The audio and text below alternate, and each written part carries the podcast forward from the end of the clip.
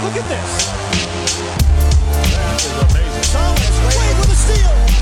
The emotions of Dirk Nowitzki. What he's always dreamed of. Hoping to have another chance after the bitter loss in 2006. Watch this play.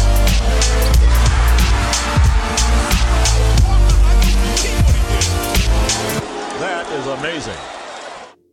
Hallo und willkommen zu Gut Next, dem deutschen Basketball-Podcast im Internet. Mein Name ist André Vogt und ich begrüße euch zur neuen Folge unseres kleinen, aber feinen Basketball-Hörspiels. Heute mit dem Fragen-Podcast am Sonntag. Ja, hat mal wieder ein bisschen länger gedauert, hatte verschiedene Gründe, die nicht in meiner Macht lagen. Aber so haben wir einige Sachen heute zu besprechen, die sich erst in den letzten, ja, na, knapp 24 Stunden entwickelt haben und wow, was, was für Sachen das sind. Und Full Disclosure, ich mache das selten, aber heute für den Podcast habe ich mir hier ein, ein Bierchen an die Seite gestellt, weil, Junge, Junge, haben wir ein paar Sachen zu besprechen. Aber erstmal müssen wir natürlich auf den Sponsor des heutigen Tages, jeden Tages hier im frei empfangbaren äh, Feed von Gut Next drauf eingehen, ist natürlich manscape.com.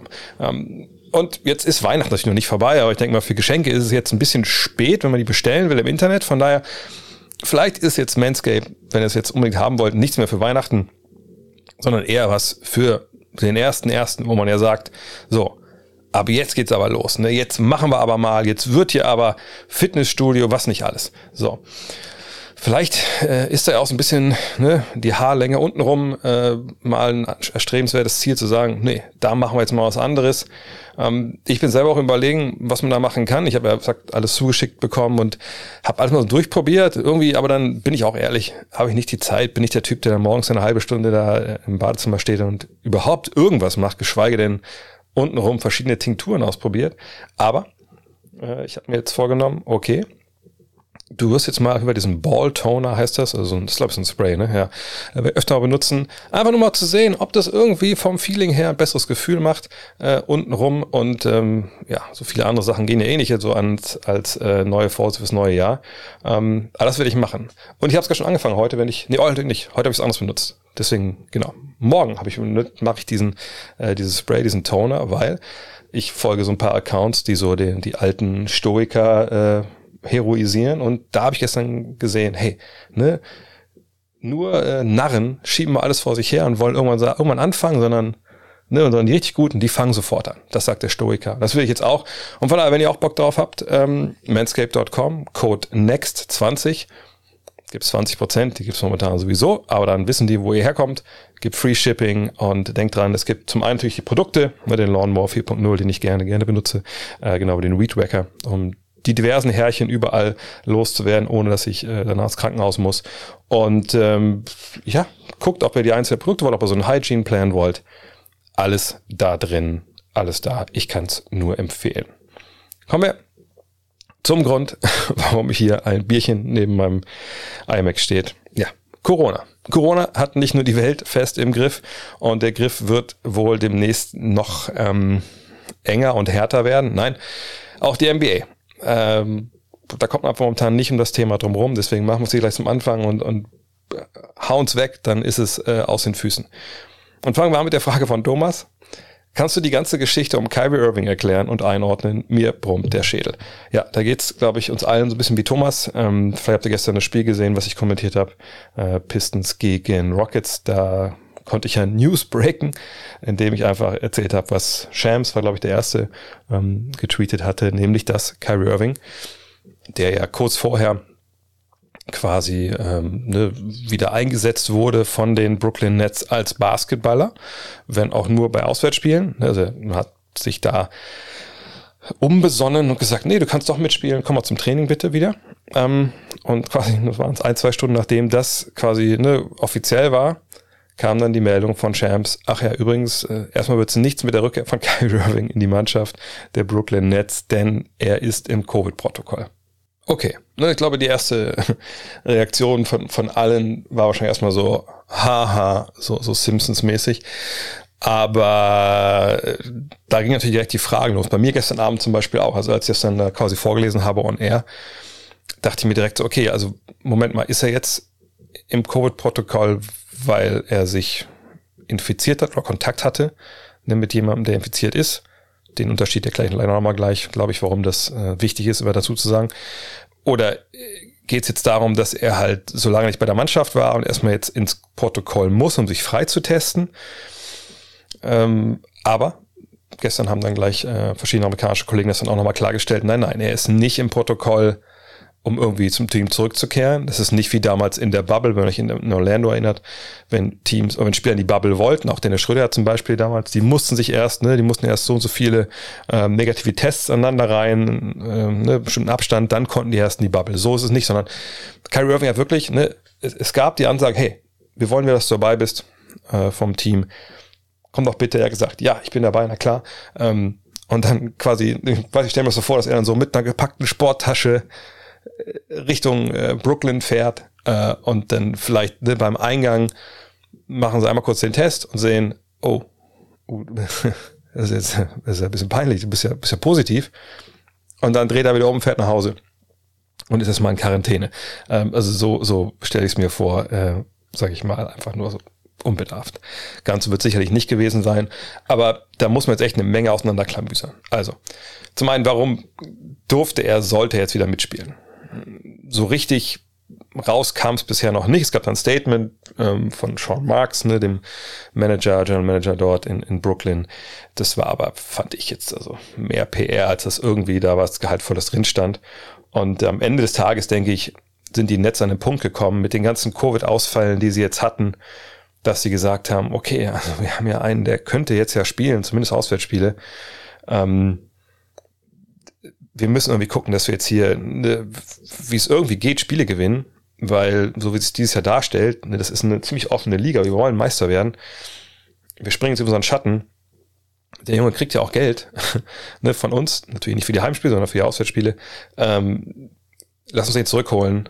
Das Team ist cool damit. Da geht es aber von aus, dass es da keine großartigen ähm, Einwände der, der Mannschaft gab. Es war ja auch ein paar Tage vorher zu lesen von Chance Sharania, hatte ich auch in der Rapid Reaction erwähnt dass der gesagt hat, ja, eine Rückkehr steht unmittelbar bevor, konnte gar keinen richtigen Grund dafür geben, außer dass Kevin Durant und Kyrie Irving da jetzt viel Kontakt hatten. Naja, und jetzt, dann kam es ja auch dann so. Ähm, naja, und dann, dann, dann trifft man halt diese Entscheidung, ihn zurückzuholen, einfach aus ganz pragmatischen Gründen. Und dann passiert eben sowas. Ich habe in der Folge dann relativ viel gelesen, natürlich auch auf Twitter und so, und, und möchte eine Sache nochmal sagen, die glaube ich auch wichtig ist, nochmal zu differenzieren. Ähm,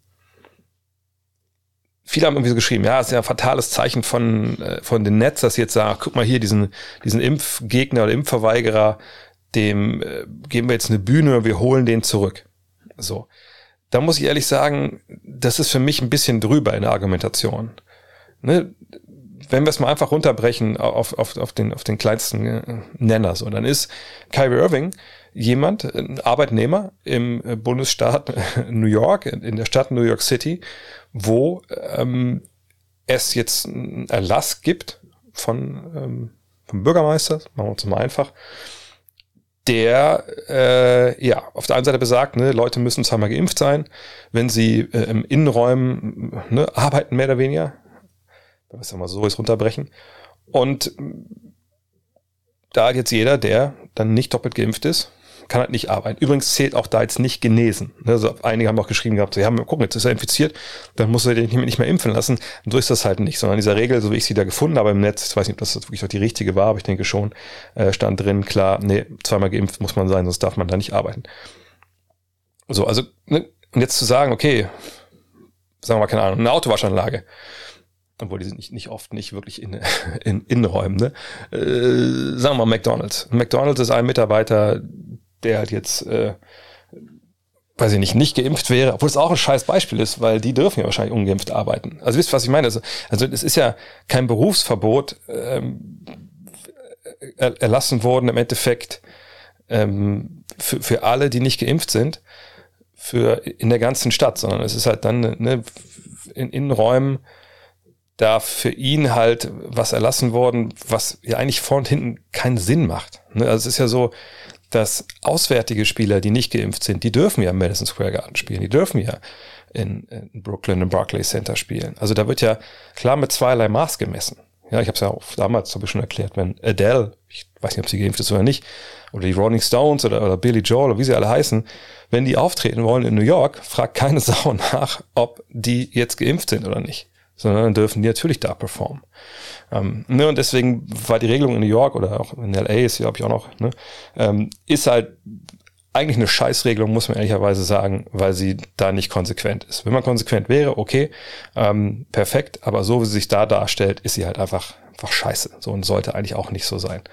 Ähm, jetzt also zu sagen, okay, der soll nicht arbeiten, auch ne, dann auswärts bei ähm, Spielen oder in Städten oder in Bundesstaaten, wo diese Regelung es gar nicht gibt, da müssen wir sagen, nein, also dass da jetzt an, an Kyrie Irving Exempel statuieren oder an den Netzen zu sagen, ja guck mal, ihr äh, sorgt hier für die falschen Zeichen äh, in Sachen Impfung oder so.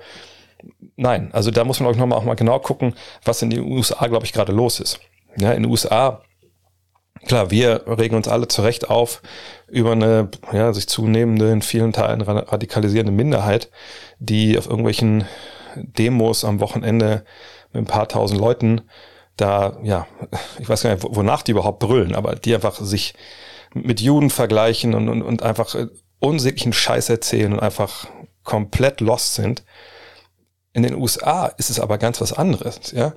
Hier in Deutschland haben wir natürlich äh, eine rechte Rechtsaußenpartei, wo in irgendwelchen Regionalparlamenten oder auch im Bundestag irgendwelche Leute, die denken, sie müssten sich da an einem bestimmten Rand positionieren, um ein bestimmtes Klientel anzusprechen. Natürlich erzählen die irgendwelche hanebüchenden Blödsinn, ähm, der nirgendwo irgendwo in der, in der Realität beheimatet ist. Das machen die auch fast über jedes Thema, von daher fällt es bei Corona auch, glaube ich, gar nicht so wirklich auf.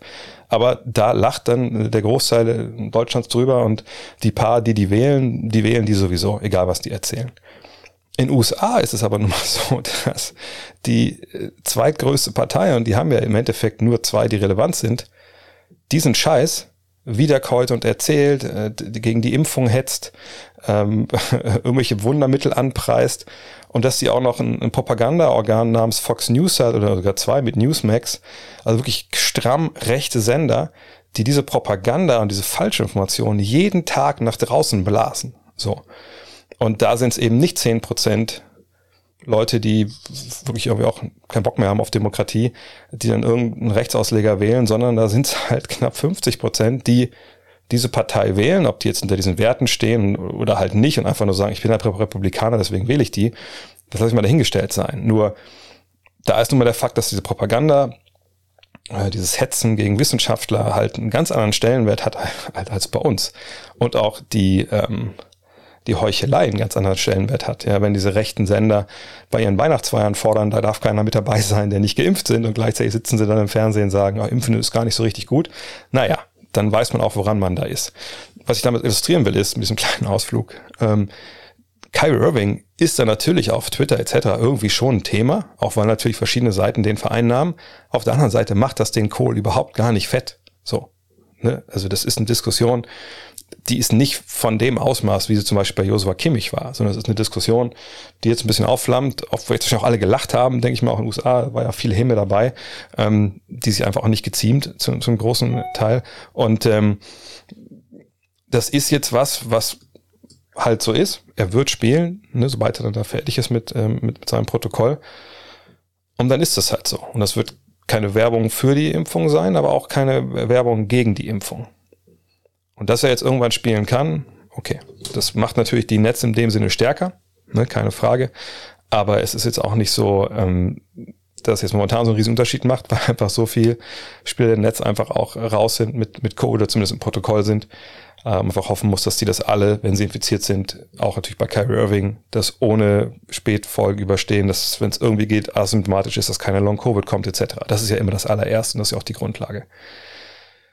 So, von daher nochmal, das Team sagt, du kannst wieder spielen, er will spielen, kommt da an, wird getestet, oh scheiße, du hast Covid, jetzt ist er erstmal raus, muss man abwarten, ne? wenn es wirklich ein positiver Test war, gehe ich jetzt mal davon aus, wann ist er, so, wann ist er, ne, wann spricht die PCR nicht mehr an, wann darf er wieder spielen und dann ist er wieder mit dabei.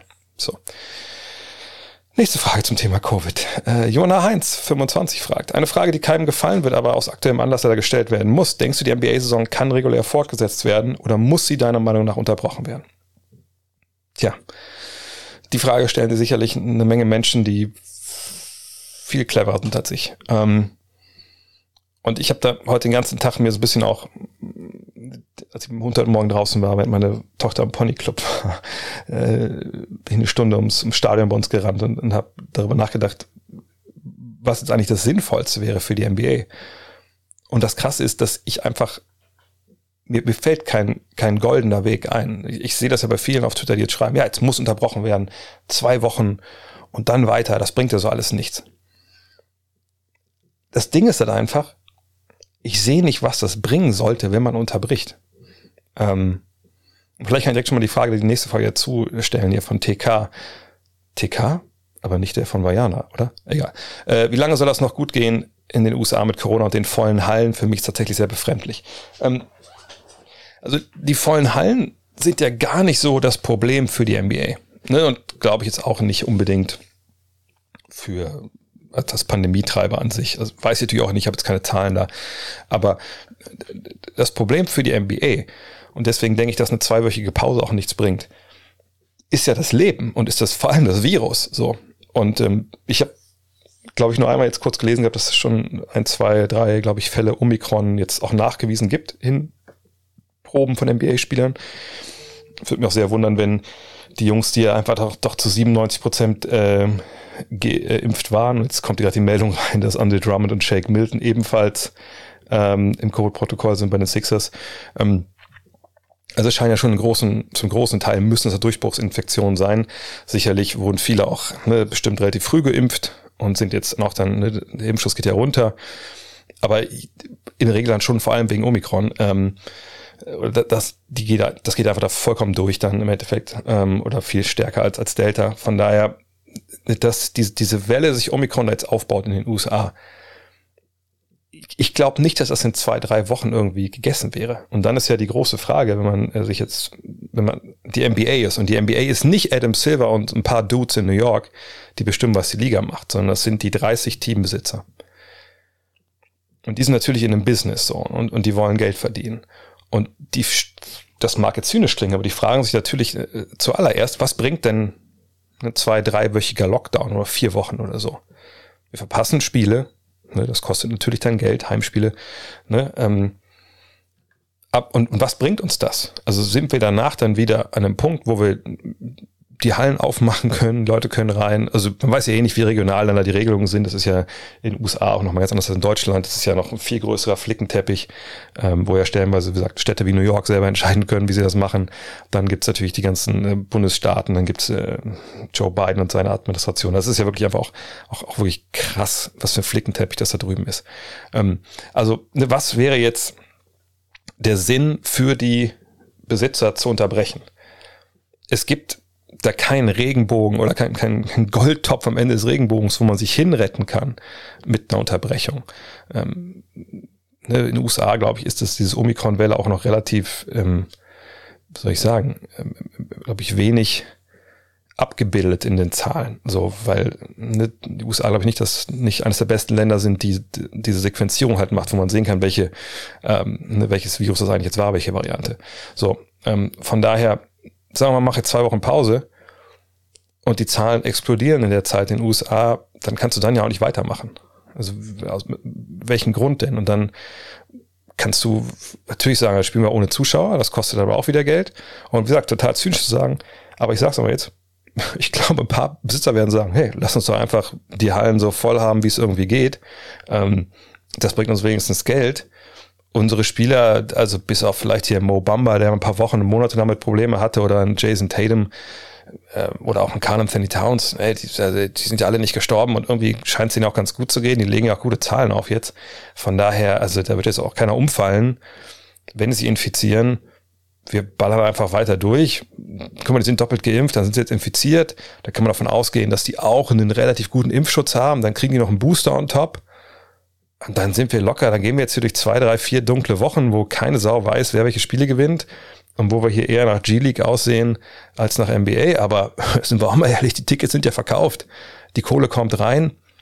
Und wenn einfach mal 10.000 fehlen, weil irgendwie keiner weiß, wer bei uns in dem Abend in den ersten fünf steht, ist mir eigentlich auch scheißegal, weil wir zocken einfach weiter. Das Geld haben wir. Und wenn sie uns dann die Zuschauer wegnehmen, weil sie doch irgendwie äh, Geisterspiele machen, dann können wir zumindest die Saison normal zu Ende spielen. Wir kommen nicht in die Bredouille, dass wir eine super kurze Offseason haben. Wir können ganz normal den Rhythmus fahren. Und die paar Spiele jetzt, die so, ja, einfach dann, wie soll man sagen, ein bisschen Muster ohne Wert sind, aber trotzdem natürlich in die Wertung eingehen, die sind uns relativ egal. Ich glaube wirklich, dass die NBA so denkt. In der NFL wird es gar noch zynischer. Da gab es ja zuletzt ähm, so die Idee zu sagen, naja, wir können ja eigentlich auch im Endeffekt nur Spieler testen, die symptomatisch sind. Wenn du nicht symptomatisch bist und du hast Covid, okay, cool, trotzdem Covid, aber das interessiert mich ja eigentlich jetzt nicht als Mannschaft äh, oder als Manager oder als Besitzer, weil dir geht's ja gut, du kannst trotzdem arbeiten. Was natürlich ungesagt bleibt, ist, äh, ob du irgendwen ansteckst, ist mir jetzt auch ziemlich egal, weil ne, das sind ja alles junge Leute hier, die kommen schon klar. Und da gab es ja auch so ein paar Vorschläge, die ich glaube auf Twitter jetzt schon gesehen habe von einigen Teambesitzern. Und da muss man sagen, Hut ab NFL, da zeigt ihr mal wieder, dass euch so das ähm, Well-Being, wie die Amerikaner das ja nennen, also die, die Gesundheit eurer Spieler einfach mal total scheißegal ist. Ne, haben wir schon bei CTI gesehen. Ähm, ne, von daher, da, wenn das durchkommt, dann muss man sagen, ja gut, dann können wir den Laden noch mit dicht machen, können wir einfach, lass einfach, ist ja egal, kann jeder spielen mit, mit, mit allem, mit, mit Corona, mit Ebola, scheiß drauf. Naja, Jedenfalls, wenn ich jetzt entscheiden hätte, ob die Saison unterbrochen werden muss, ich würde sie wahrscheinlich auch nicht unterbrechen, wenn ich ehrlich bin.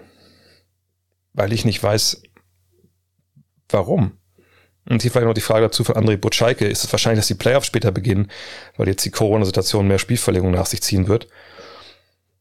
Ich, ich glaube ehrlich gesagt nicht. Also ich, ich glaube, diese Omikron-Welle, die jetzt kommt, wird uns alle komplett mitnehmen. Also im Sinne von, das wird jeden Bereich des Lebens ähm, wirklich nachhaltig beeinflussen. Ne, jetzt in, in London kann man es ja schon sehen. London hat ja, äh, ist ja der erste, die erste große Stadt, sag ich mal, die in Europa voll von dieser Welle getroffen wird. Da, da fallen Feuerwehrautos aus, weil ne, jetzt Omikron sich da gerade durch die Vorbehalte frisst und einfach, wenn es da jetzt brennt, dann kann man nur hoffen, dass nicht richtig dolle brennt, denn da kommen dann auf jeden Fall nicht alle, nicht alle Wagen an. Ähm, Beispiel aus, na, nicht nur aus der Klinik meiner Frau, da könnte jede Klinik äh, in Deutschland nehmen, wo Kinder geboren werden sollen. Hebammen, wenn die müssen sich ja noch nicht impfen lassen, ähm, ne, wenn, wenn die dann, oder auch selbst wenn die noch nicht geboostert sind, können sie geimpft haben, aber nicht geboostert sind, ne, lass mal drei, vier Hebammen in einem Krankenhaus ausfallen heutzutage bei dem Hebammenmangel, den wir haben, dann könnt ihr da mit eurer schwangeren Frau oder mit eurem, jetzt hätte ich fast gesagt, mit eurem schwangeren Mann, da geht gendern dann vielleicht doch zu weit. Also da könnt ihr als schwangeres Paar, sagen wir es mal so, dann ja, so ein Notfall sein, wie, wie, wie ihr wollt, dann ist es schwer. In Deutschland muss eine Hebamme dabei sein äh, bei einer Geburt. Na klar, im Notfall wird das auch so gemacht, aber das will ja keiner. Ähm, und das zieht sich dann so durch, ne, durch alle Berufswege, wenn, wenn diese Welle so kommt, wie es alle erwarten, dann werden viele Bereiche zusammenbrechen. Viele Unternehmen werden nicht, nicht in der Lage sein zu arbeiten. Und die können dann vielleicht wirklich sagen, okay, dann machen wir jetzt mal Pause oder so. Ähm, aber Pause bis wohin? Wie lange dauert das denn? Von daher ganz, ganz schwierig. Und die NBA will natürlich händeringend verhindern, dass man in Situationen kommt, wo man wieder im August, September irgendwie Basketball spielt in Playoffs, irgendwo, ob es eine Bubble ist oder nicht. Im Sommer brauchen wir wahrscheinlich dann keine Bubble. Ähm, weil dann hat man wieder die kurze Offseason, dann ist die nächste Saison wieder beeinflusst, dann wird ihn vielleicht auch wieder nach hinten geschoben oder verkürzt. Also, und das will man natürlich nicht. Vor allem, wenn man eventuell dann doch ne, diesen Regenbogen am, am verregneten Horizont sieht, der da heißt, hey, ähm, es gibt natürlich die Hoffnung, dass das Omikron jetzt der Schritt in die Endemie ist, ne, mit relativ hohen Impfquoten, ne, mit dann einfach einem Virus, das alle irgendwie betrifft, das alle irgendwie angeht. Und danach ist dann vielleicht sogar die Weltbevölkerung irgendwann so gut darauf eingestellt, auf, auf Corona, wie es irgendwie geht, und dann ist es halt wirklich eine Grippe irgendwann. Das ist ja die Hoffnung. Allerdings, wenn sich sowas durch die ganze Welt frisst und auch in manchen Menschen einfach komplett wild mutieren kann, wer weiß, dass da noch Nacht bei rauskommt. Also, ne, das ist, äh, das ist manchmal so, so, so Hoffnungen, die auch so ein bisschen, ja, ein bisschen arg, vielleicht hoffnungsfroh sind. Von daher, ich, also ich denke, die NBA wird nicht pausieren. Sie werden äh, durchziehen, wie es irgendwie geht sei es dann im Endeffekt mit, mit, mit, mit Geisterspielen. Das Einzige, was ich mir wirklich am Ende vorstellen könnte, weil es, glaube ich, das geringe von zwei Übeln wäre, wäre, dass wenn man jetzt in die Situation kommt, dass man sagen muss, alter Ace, es geht einfach nicht weiter. Einfach niemand, der spielen kann. Auch die G-League, also viele werden jetzt von der G-League ja hochgezogen. G-League spielt ja gerade in Las Vegas ihren Showcase. Ähm, zum Beispiel die Cavs, die haben jetzt einen Ausbruch, die versuchen natürlich händeringend jetzt die Spieler daraus aus Las Vegas rauszukriegen äh, zu ihrem Spiel heute Abend. Ähm, also wenn wirklich irgendwie keiner in der Lage wäre zu spielen oder irgendwie die sie gar nicht die Hallen operieren können, weil alle irgendwie krank sind, dann wäre für meine Begriffe das geringere Übel zu sagen, okay, dann lass uns keine 82 Spiele machen, wir haben wieder 72. Ne, komm, jeder gibt fünf Heimspiele ab. Wir, wir restrukturieren so ein bisschen hier den Spielplan und hoffen, dass wir damit äh, dann halbwegs zurechtkommen. Und dann haben wir zumindest ne, einen regulären Playoff-Saisonstart oder Playoff-Start, im regulären Saisonstart 2022, 2023 und, und, und dann, dann geht das so halbwegs durch. Aber was da jetzt in den nächsten Wochen kommt, ich bin, bin echt, bin mega gespannt. Letzte Frage zu dem Thema äh, von Maurice. Äh, Russell Westbrook ist auch im Covid-Protokoll, hat aber gespielt. Wie geht das? Das kurz mal zur Erklärung. Nochmal, man muss nicht infiziert sein. Man kann auch einfach Kontakt gehabt haben äh, mit dem infizierten Spieler oder man kann einen Covid-Test gehabt haben, der inconclusive war, also wo man vielleicht nicht ganz wusste, okay, ist er jetzt positiv, ist er negativ, sieht ein bisschen komisch aus, dann klar, gibt's erstmal die Vorsichts, äh, ist mal die Ansage und dann kommt man erstmal erstmal rausgenommen, bis man sich dann halt freigetestet hat. So war es ja bei LeBron James auch. Ne? Ähm, und wenn man dann, glaube ich, zwei, was war es, zwei negative Tests innerhalb von 24 Stunden hat, dann kommt man raus aus der Quarantäne, weil dann klar ist, äh, okay, oder es ist klar, aber dann ist es sehr, sehr, sehr, sehr, sehr wahrscheinlich, dass man halt nicht infiziert ist ähm, und vor allem auch nicht ansteckend und dann ähm, darf man spielen. Ne? Es geht natürlich über PCR-Tests, nicht über Schnelltests ähm, und so kam Russell Westbrook da raus. Puh. Lass über Basketball sprechen, nach einer knappen halben Stunde. Wahnsinn. C. -Punkt fragt, Eric Gordon spielt eine sehr ordentliche Saison bisher. Ähm, wie realistisch schätzt du einen Trade ein? Ja, bei ihm kommt neben dem Sportlichen, wo man schon sagen muss, natürlich macht er das gerade solide und man weiß ja auch, was, was Eric Gordon kann. Ne? Bei Eric Gordon weiß man vielleicht eine Sache nicht wirklich, ne? wie, wie gesund ist er dann immer, ne? weil er schon jemand ist, der in seiner Karriere Probleme hatte, damit fit zu bleiben. Aber wenn er jetzt, äh, sag ich mal, zu haben wäre. Und ich denke mal, es ist der Fall, denn Houston, ich habe es ja gestern noch während der Übertragung gesagt, das ist äh, natürlich eine Mannschaft, die äh, gerne jetzt die Veteranen angefangen von John Wall, aber auch natürlich an Eric Gordon, ähm, auch dann Details sicherlich, ne? wenn man die abgeben könnte für junge Spieler oder zumindest Draftpicks oder so, dann und nicht allzu lang selbst belastende Verträge, dann gibt man den gerne ab. Problem ist halt bei Eric Gordon so ein bisschen, naja, er verdient dieses Jahr 18 Millionen. Das ist, glaube ich, jetzt gar nicht so wild. Ne? Das kann man noch verkraften. Da haben ja viele Teams auch in der Portokasse, wo man natürlich erstmal eine Spieler zurückschicken muss, die eh nicht viel Geld verdienen. Allerdings 2022, 2023 sind es nochmal knapp 20 Millionen. Und 23, 24 sind es 21 Millionen. Das Jahr ist aber nicht garantiert. Das heißt, wenn man jetzt ihn holt, dann muss man den dieses Jahr bezahlen und nächstes Jahr auch. Naja, und da ist ein bisschen die Frage, wer denn jetzt dann so einen Gegenwert, den man da wegschicken kann? Das muss ja noch nicht mal unbedingt ein auslaufender Vertrag sein. Ich glaube, in Houston ne, könnten ja auch Verträge nehmen, die vielleicht ein, zwei Jahre länger laufen. Das ist nicht das Thema. Aber ähm, ne, das muss erstmal gepackt werden. So Und ähm, das macht es ein bisschen schwierig. Buyout sehe ich da eigentlich nicht äh, bei dieser Geschichte, weil das einfach für ihn dann, glaube ich, nicht wirklich so die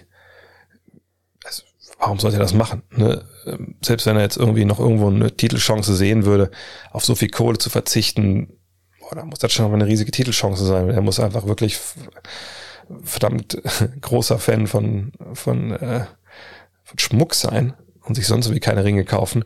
Von daher ähm, bin ich gespannt. Aber Buyout, wer weiß, er hat doch schon eine Menge Kohle verdient. Man müsste sich auch ein bisschen Kohle verzichten. Er könnte auf jeden Fall, gerade mit seinem Dreier, kommt von der Bank, ne, gibt dir, gibt dir Buckets, da kann er jedem helfen. Warten wir mal ab. Auch da natürlich, ne, Hinweis jetzt noch kurz über Corona. Alles was Trades und so angeht, ne, und solche Geschichten, auch da wird Corona natürlich eine, eine Rolle spielen. Ähm, und jetzt, glaube ich, werden wir gar keine großartigen Deals sehen, weil ja keiner wirklich weiß, wer ist gesund, ne, wer nimmt das vielleicht ein bisschen härter mit. Vielleicht sehen wir auch fast gar keine Trades aufgrund dieser ganzen Situation gerade. Mhm. Dann habe ich hier den Namen nicht rauskopiert, egal. Eine Frage, von einem Unbekannten oder Unbekannten. Ich hoffe, ich bin noch nicht zu spät für den Fragen Freitag. Nö. Was hältst du von einem Trade-Szenario, in dem Derek White nach Denver kommt, für Bol Bol ein Erstrunden-Pick und Sieg Nudge, Najee? Habe es heute Morgen als Idee auf Bleacher Report gelesen. Achso, ich weiß, warum ich den Namen nicht rauskopiert habe, ähm, kommen wir gleich noch zu. Ähm, Derek White ist natürlich jemand, der in Denver helfen könnte. Aber ich frage mich, ähm, ob die Spurs wirklich bereit wären, ihn abzugeben. Klar, Ball Ball wäre so ein bisschen äh, der Preis plus den Pick, aber der Pick wäre Ende erste Runde irgendwo.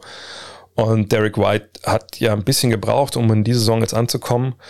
Und seine Dreierquote bewegt sich immer noch bei 28,6 Prozent. Also ist, ich würde sagen, dieser Ankommen-Prozess ist noch nicht ganz beendet, auch weil sich der Dreier jetzt bisher durch alle drei Saisonmonate zieht, ne, mit unter 30 Prozent. Im ersten Monat waren es 30,3 Prozent.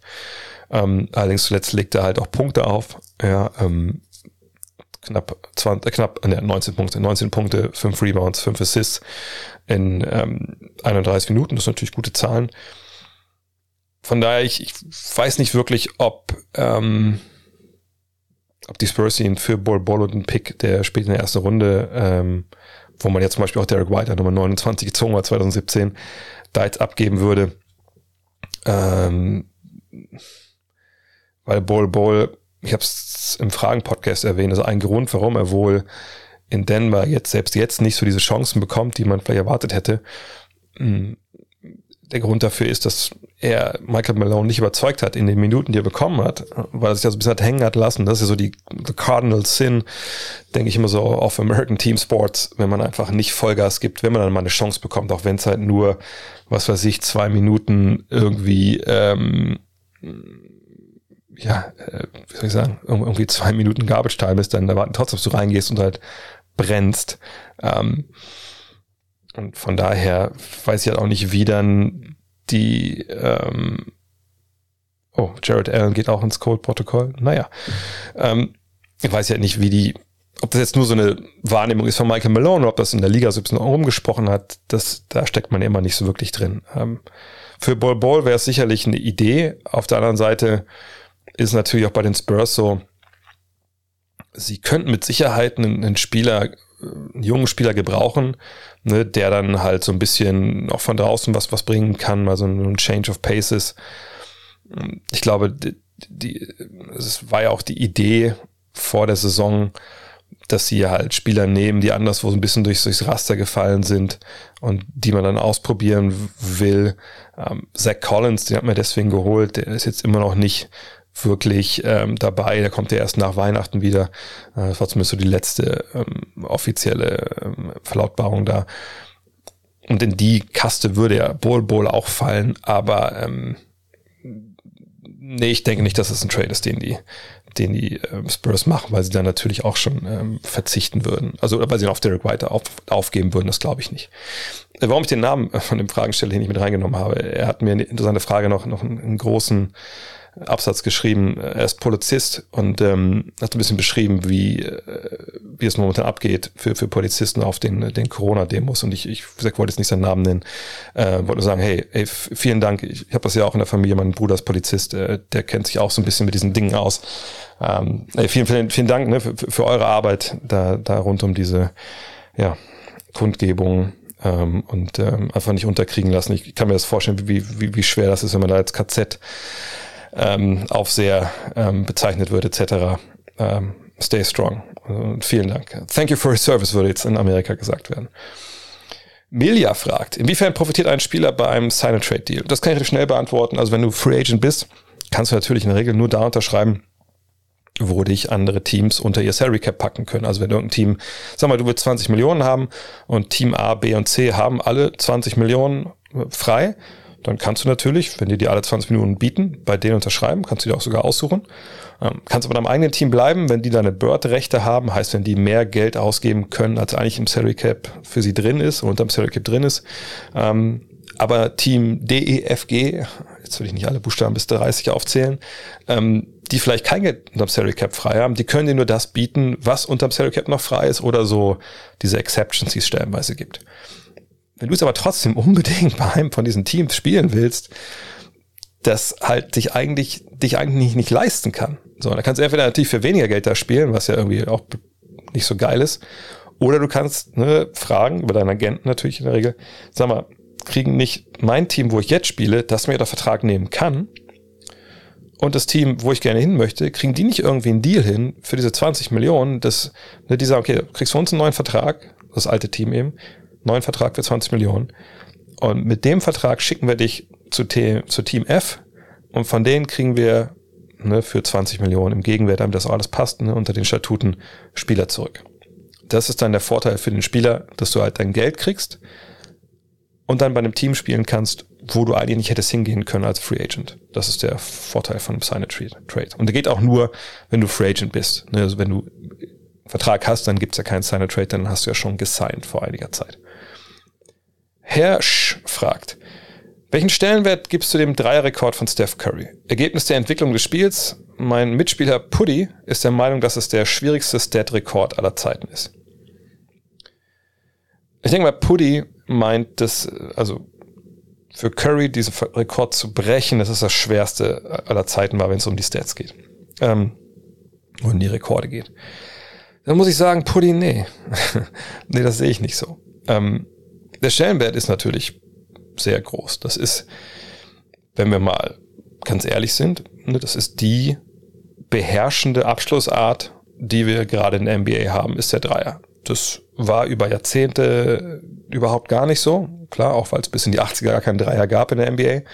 Äh, und dann, als er eingeführt wurde, wurde er zuerst in der, in der ABA im Profi-Basketball, wenn ich außer ich bin jetzt falsch, aber zumindest in den USA, ne, aus der ABA kam der Dreier ja dann quasi mit äh, oder wurde dann von der NBA irgendwie übernommen. So, und dann hat es ein paar Jahrzehnte gebraucht, bis man überhaupt gesagt hat, oh, das von Werfen von draußen für drei Punkte aus von so weit weg, das macht ja schon irgendwie Sinn. Auch für Leute, die dann nicht Craig Hodges heißen oder, oder Dale Ellis oder Larry Bird oder so. Und selbst die, die Super Shooter, haben ja damals relativ wenig Dreier genommen. Einer wie Reggie Miller, der glaube ich mal drei, vier pro Jahr genommen hat. Das war ja dann schon auch eine, eine krasse Ausnahme irgendwo. So. Ähm, das Ding ist aber nun mal, das Spiel hat sich geändert. Das hat sich krass geändert. Also Teams, die 40 Dreier schießen, da hätte man in den 90er Jahren den jeweiligen Übungsleiter wahrscheinlich in die Nervenheilanstalt eingewiesen, weil man gedacht hat, Junge, was, was, was läuft bei dir eigentlich falsch? So. Ähm, und heute ist das halt vollkommen okay.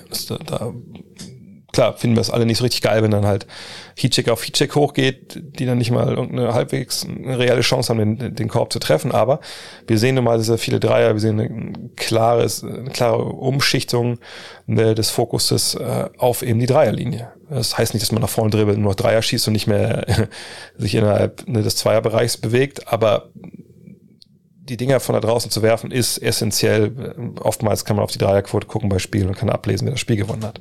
So. Was will ich damit sagen? Steph Curry ist genau in diese Ära reingeboren und hat natürlich auch diese Ära ähm, zum gewissen Teil, glaube ich, mitbefeuert. Er war jetzt nicht derjenige, der das losgetreten hat, sondern das waren die Advanced Stats. Ne, das, das waren den Erfolg, der Erfolg, den die Advanced Stats Teams, die da früh drauf haben, auch hatten. Und dann kam er halt aus Dayton und äh, aus einem relativ kleinen College eben mit, mit unglaublichen Skills, aber natürlich auch mit einer ziemlichen Verletzungssorge da früh in seiner Karriere mit seinen Knöcheln hat er noch Probleme gehabt.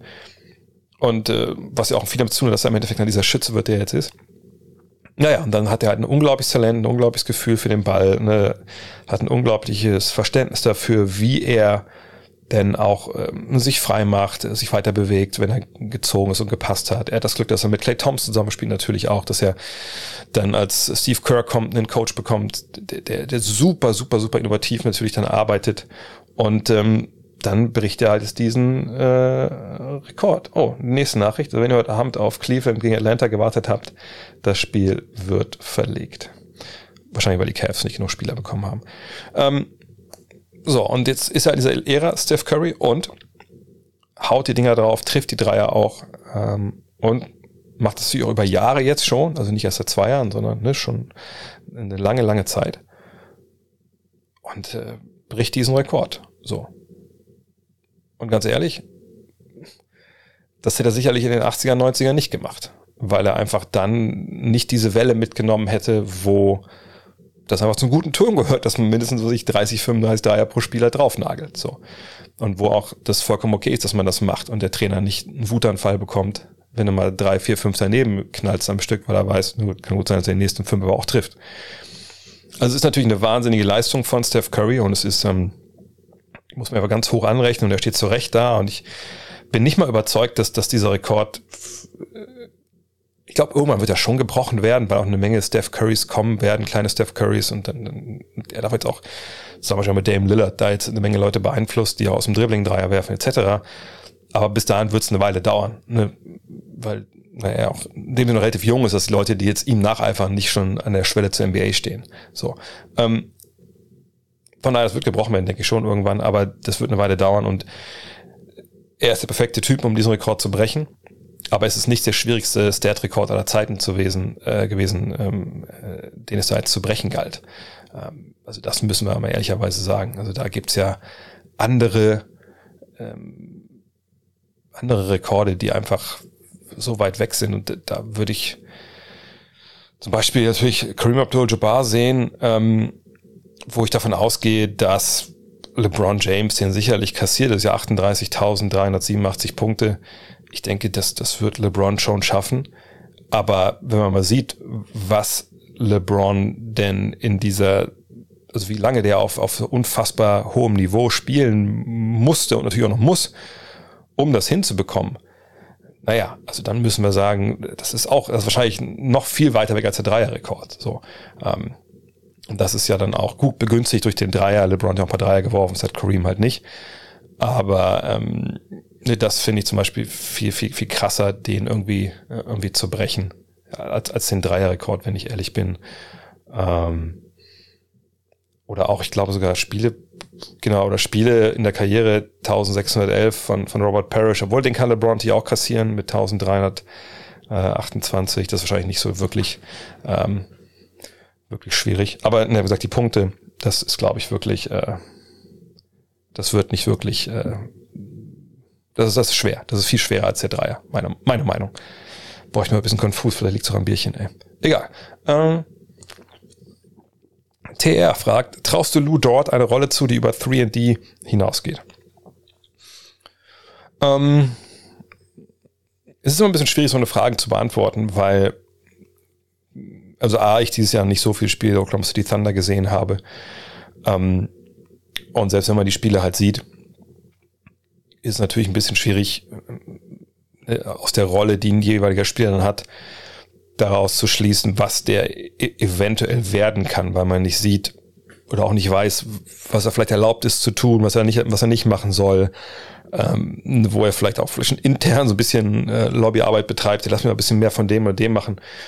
Man hat eigentlich nur die Zahl und man hat halt das, was man sieht. So. Ähm, und wenn man jetzt sieht, ne, Lou Dort ist ein 3D-Spieler, gar keine Frage, ähm,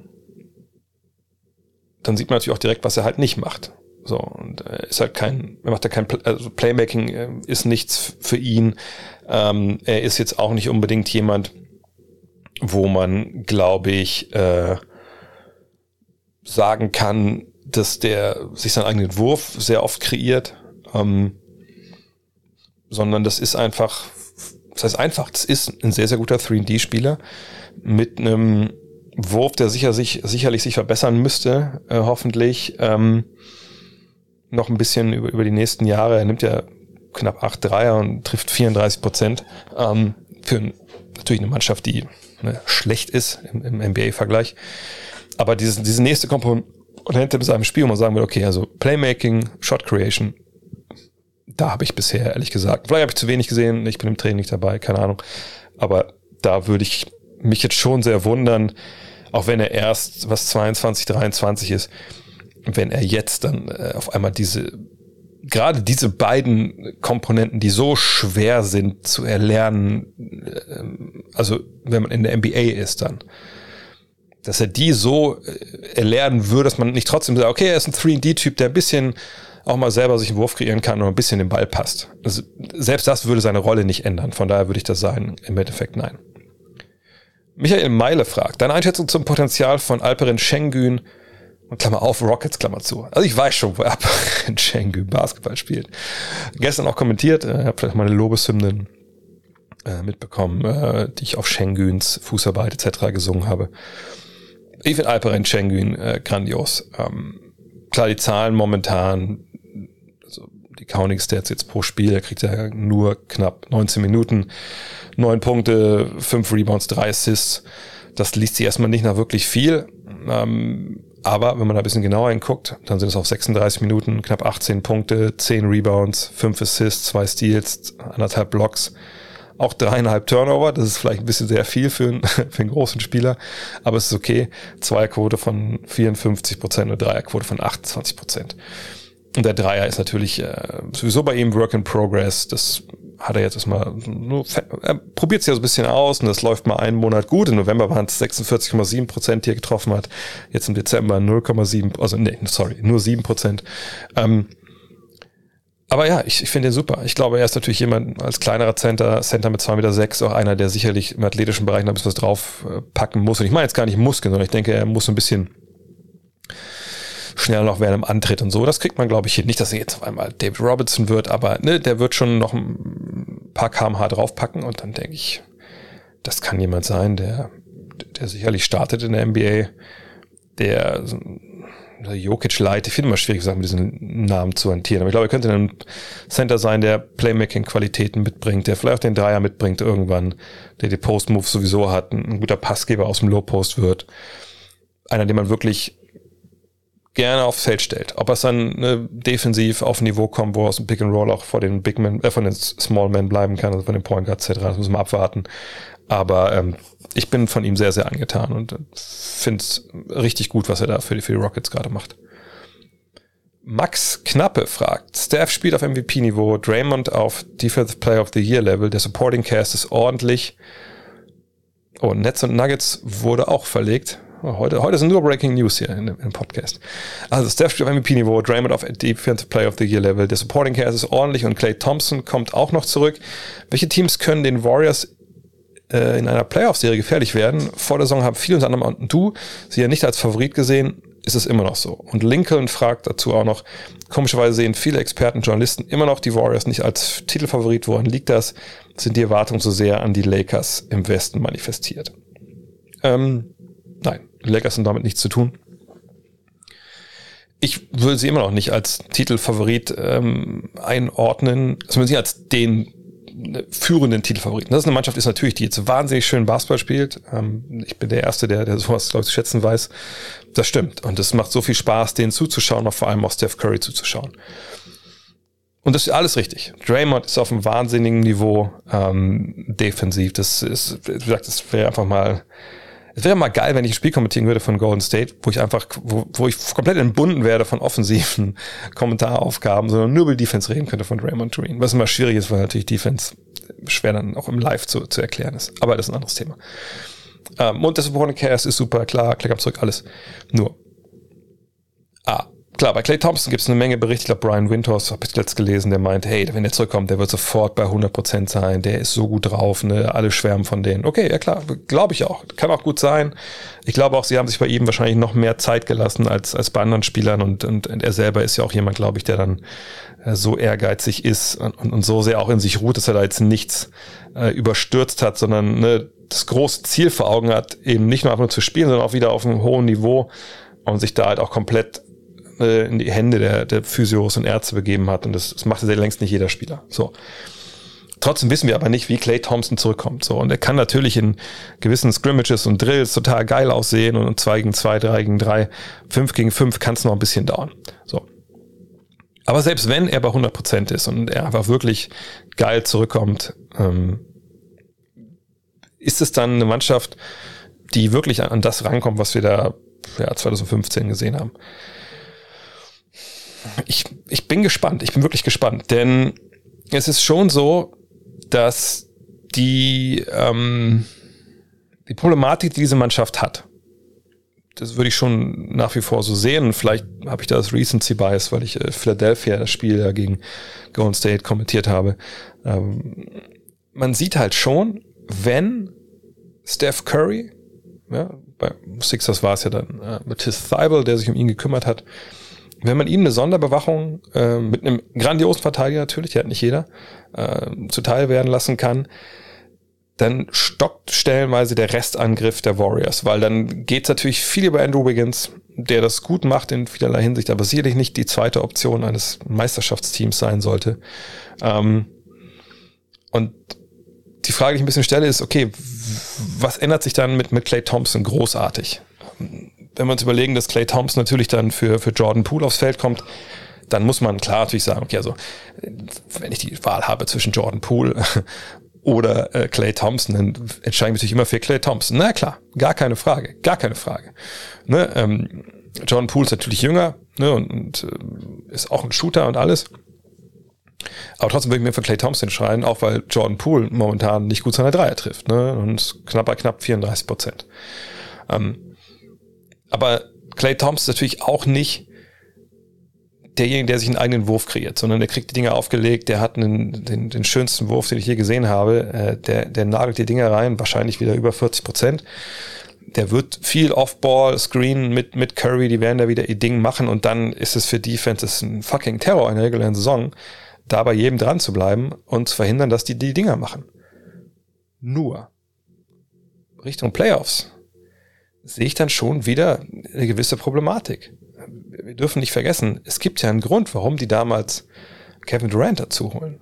Und der Grund war, das habe ich damals auch schon mehrfach gesagt, ich sage es gerne nochmal, dass eben Steph Curry, wenn es dann hart auf hart kommt und er Würfe kreieren muss als Alpha-Tier offensiv, er halt so eine Höchstschwierigkeit hinlegt. Das ist so, ich weiß nicht, wie ich es vergleichen soll. Äh, jetzt kenne ich mich weder im, im Bodenturn noch äh, im Turmspringen oder im Eiskunstlauf so aus, aber über Eiskunstlauf vielleicht so am ehesten. Da rede ich mich vielleicht am wenigsten um Kopf und Kragen. Klingt jetzt blöd, aber äh, ich glaube, ne, du kannst der beste Eiskunstläufer der Welt sein, wenn klar ist, okay, nach, äh, nach Pflicht und allem, du musst in der Kür Du darfst nur vierfach Dinger springen, du musst die alles stehen, du darfst nicht einmal wackeln, weil sonst verlierst du die Goldmedaille. Dann gibt es natürlich Momente, wenn du einfach ein wahnsinniges Talent und einen Superstar hast, äh, der Eiskunstlaufen ganz gut kann, wo er das alles hinbekommt. Aber es wird auch ein paar Male geben, wo er das einfach nicht hinbekommt, weil es einfach so, weil das Margin of Error, der Margin of Error ist so klein, dass selbst wenn du brillant bist, du einmal ein bisschen wackelst bei deinem vierfachen Tulip und dann, ja, dann reicht's halt nicht. Weil es eben auf, auf hohem Niveau ein Duell ist. So. Und, und, und da sehe ich halt Steph Curry und ich sehe halt da nicht die Entlastung, die er damals zum Beispiel mit Kevin Durant hatte. Und ähm, das ist ja auch einer der Gründe, warum Steph Curry in NBA Finals manchmal eben nicht Steph Curry war, den wir vorher vielleicht gekannt haben, weil da es ruppiger wird. Ne, es, es ist wirklich so, dass für meine Begriffe gibt es fast sogar naja, drei Saisons ist ein bisschen überschrieben, aber es gibt natürlich reguläre Saisonbasketball, dann gibt's die Playoffs, die sind komplett anders in, in vielerlei Hinsicht. Und dann finde ich, gibt's aber noch, es ist vielleicht sogar dann Conference Finals, Finals, jedenfalls, es gibt dann frühe Runden in den Playoffs und dann gibt's Finals. Und Finals, in den Finals wird dann halt einfach viel mehr zugelassen. Sagen wir euch auch mal Conference Finals, können wir dazu nehmen. Und nochmal, ich kann das, ich habe schon ein paar Mal auch gesagt über die Jahre. Schaut euch gerne mal an damals, als, als die Cavs gewinnen, was abseits des Balles mit Stephen Curry veranstaltet wird. Ja, ob es jetzt Shumpert war, ob es J.R. Smith war, wer auch immer. Schaut euch das mal an. Tut euch mal den Gefallen und guckt mal rein in diese alten Spiele, was Off-Ball abgeht. Und dann seht ihr da eine, eine Physis und, und, und ein Bumpen und ein Festhalten und, und was nicht alles, was während der Saison einfach nicht da ist. Und was das zur Folge hat, ist eben wirklich, dass dann das Timing in diesen super ausgeklügelten Plays und, und, und äh, Off-Ball-Screens und so irgendwann nicht mehr richtig stimmt. Und dass du eben als, als Superstar durch so viel Kontakt und, und, und, und, und auch, ne, Schläge ist vielleicht zu hart gesagt, aber ihr wisst, was ich meine, wenn ihr selber spielt, durch musst, dass es einfach schwerer wird. Und wenn du dann weißt, du musst, selbst wenn das so ne, normal läuft, musst du halt dann in entscheidenden Phasen einfach Hochschwierigkeitswürfe nehmen. Und dann musst du dich dann noch über 48 Minuten, ne, 36 oder 38, die du spielst, da durchfighten über 4, 5, 6, 7 Spiele. Dann wird das halt immer schwerer. Und ich, ich sehe momentan noch nicht die Entlastung, die er da bräuchte, so ein bisschen. Ne? Vielleicht tue ich Clay Thompson auch Unrecht, ne? vielleicht hat er das dann einfach super drauf, vielleicht ist Wiggins dann als dritte Option, wird nochmal total entfesselt.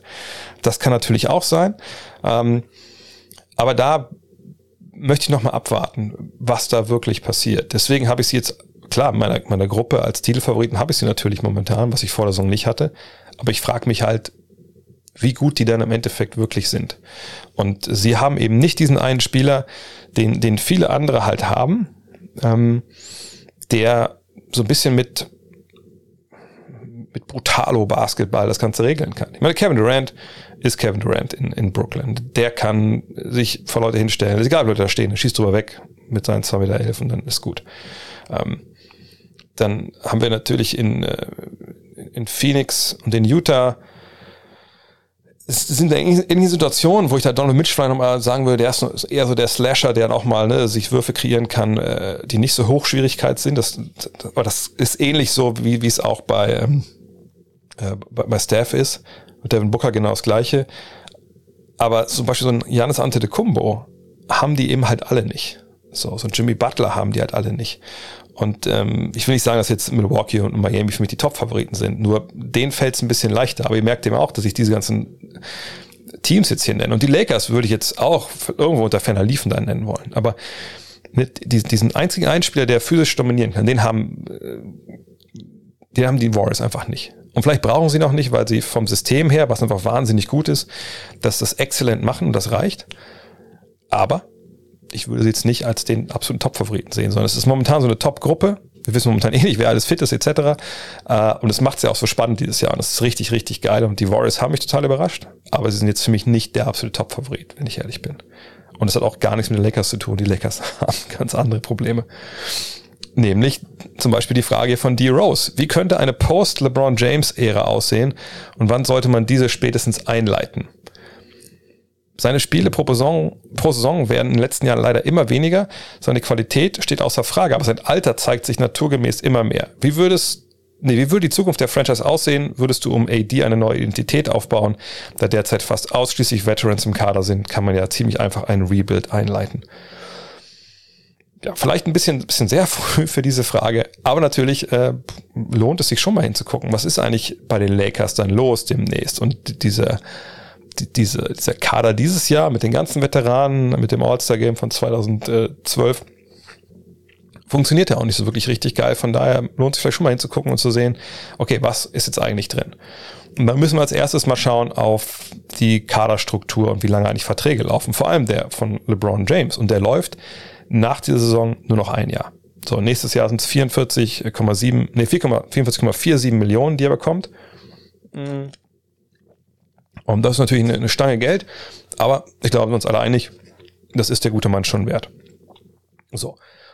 Kommendes Jahr ähm, sind noch folgende Spieler unter Vertrag fest. Also die sind auf jeden Fall dabei. James mit seinen 44,4 auf 44,5. Ähm, Anthony Davis mit seinen 38 Millionen Dollar. Taylor Horton Tucker mit 10 Millionen. That's the list. So, ähm, bei DeAndre Jordan bin ich nicht sicher, da steht nur noch Estimate bei seiner Zahl, also, aber der verdient nur 1,8 Millionen. Ich denke, der ist nächstes Jahr auch nicht mehr dabei, so wie der spielt. Äh, Austin Reeve ist eine Club-Option. Denke ich mal, so wie der momentan spielt, werden sie den auch halten. Aber dann Kendrick Nunn, das ist eine Players-Option mit 5,3 Millionen. Da denke ich mal, das, da kriegt er mehr auf dem freien Markt, wenn er mal wieder spielt. Und Russell Westbrook ist the elephant in the room, 47,1 Millionen Dollar nächstes Jahr kriegt er noch einen Vertrag über drei, vier Jahre, wo er mehr verdient als diese 47 Millionen. Macht das dann Sinn, so einen Vertrag zu unterschreiben oder bleibt man nicht noch ein Jahr dann in LA und dann unterschreibt man 2023 einen neuen Deal? Mal abwarten, was, wie sich das entwickelt. Fakt ist, wenn ähm, Westbrook bleibt, dann ist es eh more of the same. Dann hat man halt James Davis, Westbrook und Tucker und dann muss man den, den Rest auffüllen mit, ich mag es gar nicht, äh, den Lakers-Fans hier so zu sagen, aber mit Veteranen oder halt wie Youngstern, die man wie bei Austin Reeves irgendwo findet, äh, spät in der Draft oder halt in der Summer League. Also wird sich da erstmal nicht großartig was tun. 2023, da wird es interessant. Da ist dann, es sei denn, man verlängert Westbrook oder verlängert LeBron vorher, da ist dann nur noch Anthony Davis unter Vertrag und Taylor Horton Tucker kann aus seinem 11 Millionen Vertrag aussteigen. Und wenn der sich so entwickelt, wie man sich das ja vorstellt in LA, dann wird er sicherlich 2023 seinen Vertrag aussteigen. Also ist nur noch Anthony Davis da. Und da wird dann diese Frage hier dann auch im Endeffekt interessant. Wie gehen sie dann diese, ähm, ja, diese Geschichte halt an? Und das ist eine Frage, die finde ich ehrlich gesagt super schwer zu beantworten. Denn Anthony Davis ist mal wieder verletzt. Ihr habt euch die Szene gesehen, konnte da nichts für. Ne, Gegner springt ihm ins Knie oder fällt ihm ins Knie.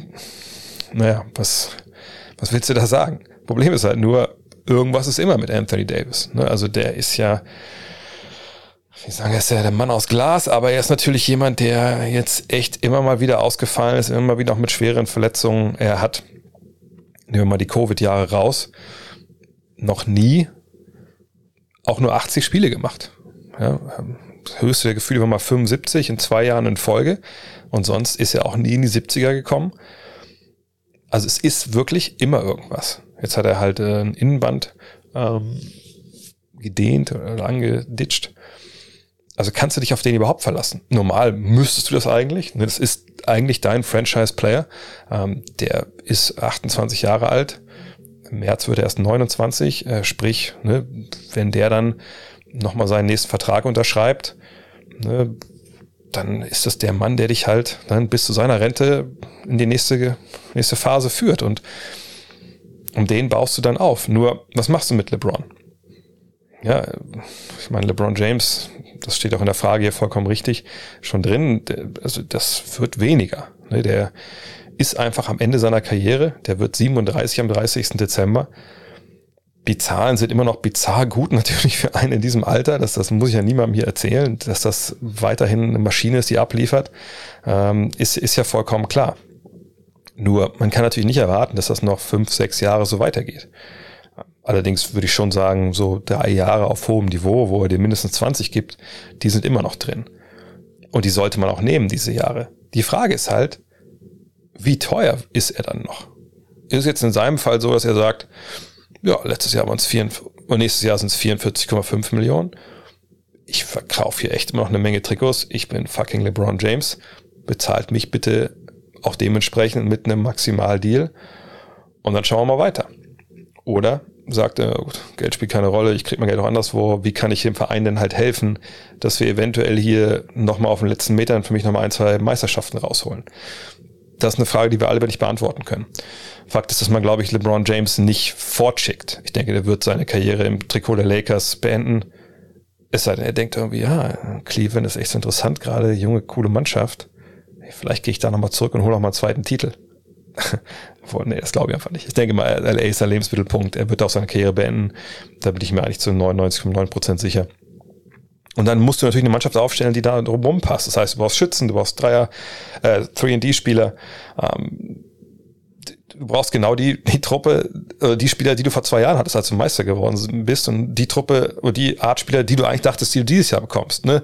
Ein paar Bodyguards äh, auf der 5 für, für Davis, dass er nicht immer auf der 5 spielen musst. Äh, Backup Point Guard für LeBron, wenn der runtergeht und eben 3D.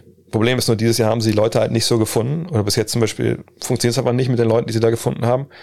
Und die musst du da halt reinholen. Ähm, da ändert sich wahrscheinlich relativ wenig erstmal. Und äh, LeBron zu traden oder so ist ja alles vollkommen äh, außer Frage. Ähm, ich würde aber nicht sagen, dass dieser Rebuild easy ist. Ich würde sogar eher sagen, der ist ziemlich schwer. Denn wenn man davon ausgeht, dass LeBron eben nicht für das Minimalgehalt spielt oder für, für 10 Millionen oder so, dann sagen wir mal, er kriegt so 30, 40 Millionen für, für Basketball. So. Dann hat man ja mit ihm und mit, mit Davis, ist man ja schon bei 70, und sagen wir mal, Taylor Horton Tucker, wenn sie den behalten wollen, also war bei 80, 90, so, also, ne, dann ist ja nicht mehr viel Platz unterm Salary Cap oder generell irgendwie, um Leute zu holen, die einen da viel weiterbringen. Von daher, das wird nicht leicht, um die beiden aufzubauen. Das muss man schon sagen. Aber sie sind die Lakers, sie, sie, sie ziehen natürlich Veteranen an, sie ziehen ähm, Ex-Stars an. Man muss die richtigen finden. Momentan, sonst hätten sie die nicht gefunden. Da muss man halt abwarten, was da, was da passiert. Ähm, und ähm, ich denke, die nächsten vier Jahre werden wir sicherlich dieses Duo halt LeBron AD sehen. Und dann brauchst du die Spieler, die ich gerade skizziert habe. Nur per Trade kannst du die nicht holen. Du musst sie irgendwie überzeugen, bei dir zu unterschreiben und für weniger Geld, als sie eigentlich bekommen. Und das wird die große Kunst sein für Rob Pelinka. Michal Matsukiewicz fragt, in einem Artikel bei ESPN über Rick Carlisle, ähm, Smith Jr. und Doncic wird berichtet, dass Carlisle lieber Mitchell statt, statt Smith, oh Gott, das ist ja das TH heute los, in seinem Team gehabt hätte. Was denkst du, wie der Fit zwischen Mitchell und Doncic gewesen wäre? Hätte sich Mitchell überhaupt ähnlich entwickelt wie in Utah? Ja, das ist eine, äh, ein spannender Artikel gewesen, äh, den ich auch äh, schon gelesen habe, ähm, wo eine Seite von Karl also ein bisschen gezeigt wurde, die ich die, sag mal so, wenn man, äh, ich war ja über die Jahre oft in, in, in Dallas und das Spannende war manchmal, wenn man Carla beobachtet hat in diesen Scrum-Interviews nach dem Spiel, äh, oder auch nach dem Training eigentlich noch mehr. Mhm. Denn jemanden haben ein Spiel auf dem Podium und das ist ja in, in, in Dallas halt so, wenn man Spiele sind vorbei und man kann irgendwann in die Kabine gehen, zumindest war es ja vor Covid so. Äh, aber die, der Coach geht immer in so, so einen Podiumraum immer erstmal rein und da gehen erstmal alle Journalisten hin. Und wenn der fertig ist mit seiner Pressekonferenz, dann gehen alle Journalisten in die Kabine und dann redet man mit den Spielern, die da sitzen. So. Und ähm, nach Spielen, klar, dass man als Trainer mal ein bisschen emotional ist und noch ein bisschen schnippisch ist, gar keine Frage. Das, das gehört auch dazu. Das, das muss man, glaube ich, auch, das ist menschlich. Aber ich habe das oft mitbekommen oder gesehen, ist auch ein offenes Geheimnis, glaube ich, äh, bei, bei Carla gewesen, dass so nach den Trainingseinheiten, wenn es ist dann ne, mit, zum Gespräch ging da mit der Presse, da, der hat er immer schon so zwei Gesichter gezeigt. So auf der einen Seite, ich kann mich an eine Sache erinnern, da hat äh, ein Kollege von, vom BR, Andi Egerz, Andi, Mensch, wenn du das hörst, ne? Schöne Grüße, frohe Weihnachten. Ähm, hat interviewt und da hat er dann, ne, weil er wusste, es geht um, um Dirk und, und glaube ich um Maxi auch damals schon oder so, ne? Und dann war jovial und hat dann, glaube ich, von Larry Bird damals erzählt, mit dem er zusammengespielt hat in, in Boston und Vergleiche zu Dirk gezogen. Und er wusste halt genau, das ist für die, für die deutschen Medien und er war halt charming, charming, so einfach. So einfach ist das, war charming. Aber davor hat er ein Interview gegeben und das war eine Zeit, wenn ich mich richtig erinnere, lief es nicht so richtig rund bei den, bei den Mavs. Und dann kamen dann so ein paar Fragen, die waren auch nicht mal übermäßig kritisch. Aber da hat man halt auch gesehen, öfter dann, auch über die Jahre, wie er dann auch da reagieren kann. Und das, da habe ich mir schon so gedacht, okay, das kann echt jemand sein, der stellenweise wirklich, glaube ich, äh, unangenehm wird. Und gleichzeitig eben auch diesen, diesen Charme anschalten kann, wann immer er will. Und das jetzt mit, mit, äh, mit Smith und mit Doncic. Ähm, das Witzige an dem Artikel, oder das Witzige, das Wichtige, ist ja eigentlich, dass ähm, da gesagt wird, also ne, dass Luka Doncic schon so ein bisschen geschockt war, wie Rick Carlisle stellenweise Menschen behandelt hat. Und dann eben auch äh, Smith, weil er den einfach nicht haben wollte. So, im, im, im Kader. Und äh, ne, auch weil er dachte, hey, Donald Mitchell, den wir draften sollen, den Typen will ich nicht. Und sowas ist natürlich dann auch echt pff, schwierig, so einen jungen Spieler dann. Aber, aber ja, das ist vielleicht ein anderes Thema, andere Frage. Jedenfalls, wenn wir jetzt bei, bei Mitchell sind, ich glaube schon, dass es, dass er natürlich gezeigt hat, was er kann, und dass man sicherlich auch dann äh, umgedacht hätte und zumindest die Rotation so angepasst ist, wenn äh, Doncic aufs, auf die Bank geht, dass dann Mitchell übernimmt in einer ganz ähnlichen, ganz ähnlich offensiven Setup. Aber ich glaube, dass die beiden echt gut zusammengespielt hätten.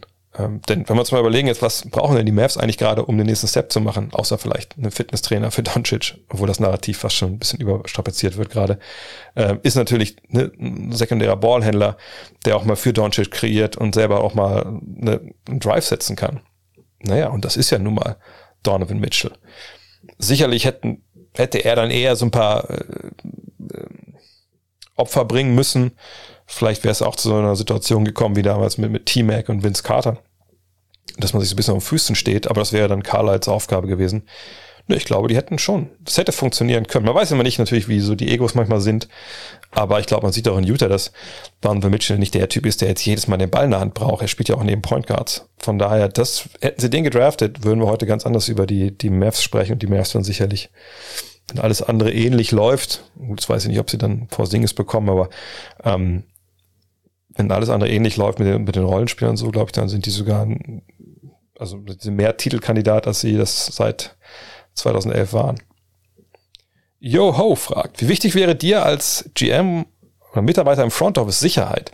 Spieler wie Kyrie und Ben Simmons sind aus unterschiedlichen Gründen unberechenbar. Ist ihre Klasse so grandios, dass man das Risiko eingehen muss oder sollte, also dass man die halt sich ins Team holt? Ich glaube, es gibt ehrlich gesagt keine Sicherheit als äh, General Manager oder, oder Front Office äh, Mitarbeiter. Natürlich ist, ist jede Verpflichtung von solchen Akteuren wie Kyrie Irving und Ben Simmons Kosten-Nutzen-Analyse, wo man sicherlich auch daneben liegen kann.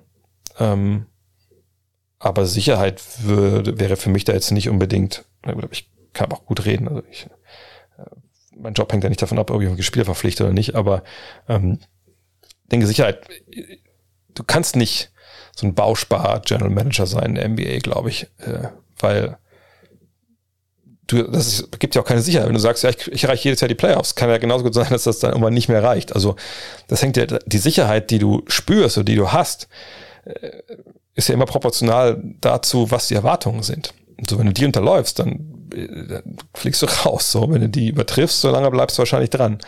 Ähm, und Kyrie und, und, und Ben Simmons sind natürlich High Risk, High, ähm. Aber ich würde jetzt nicht ich würde das immer auch vom Basketballerischen angehen und nicht von irgendwelchen Gefühlen der Sicherheit, obwohl man natürlich klar sagen muss, dass man da lange überlegen muss.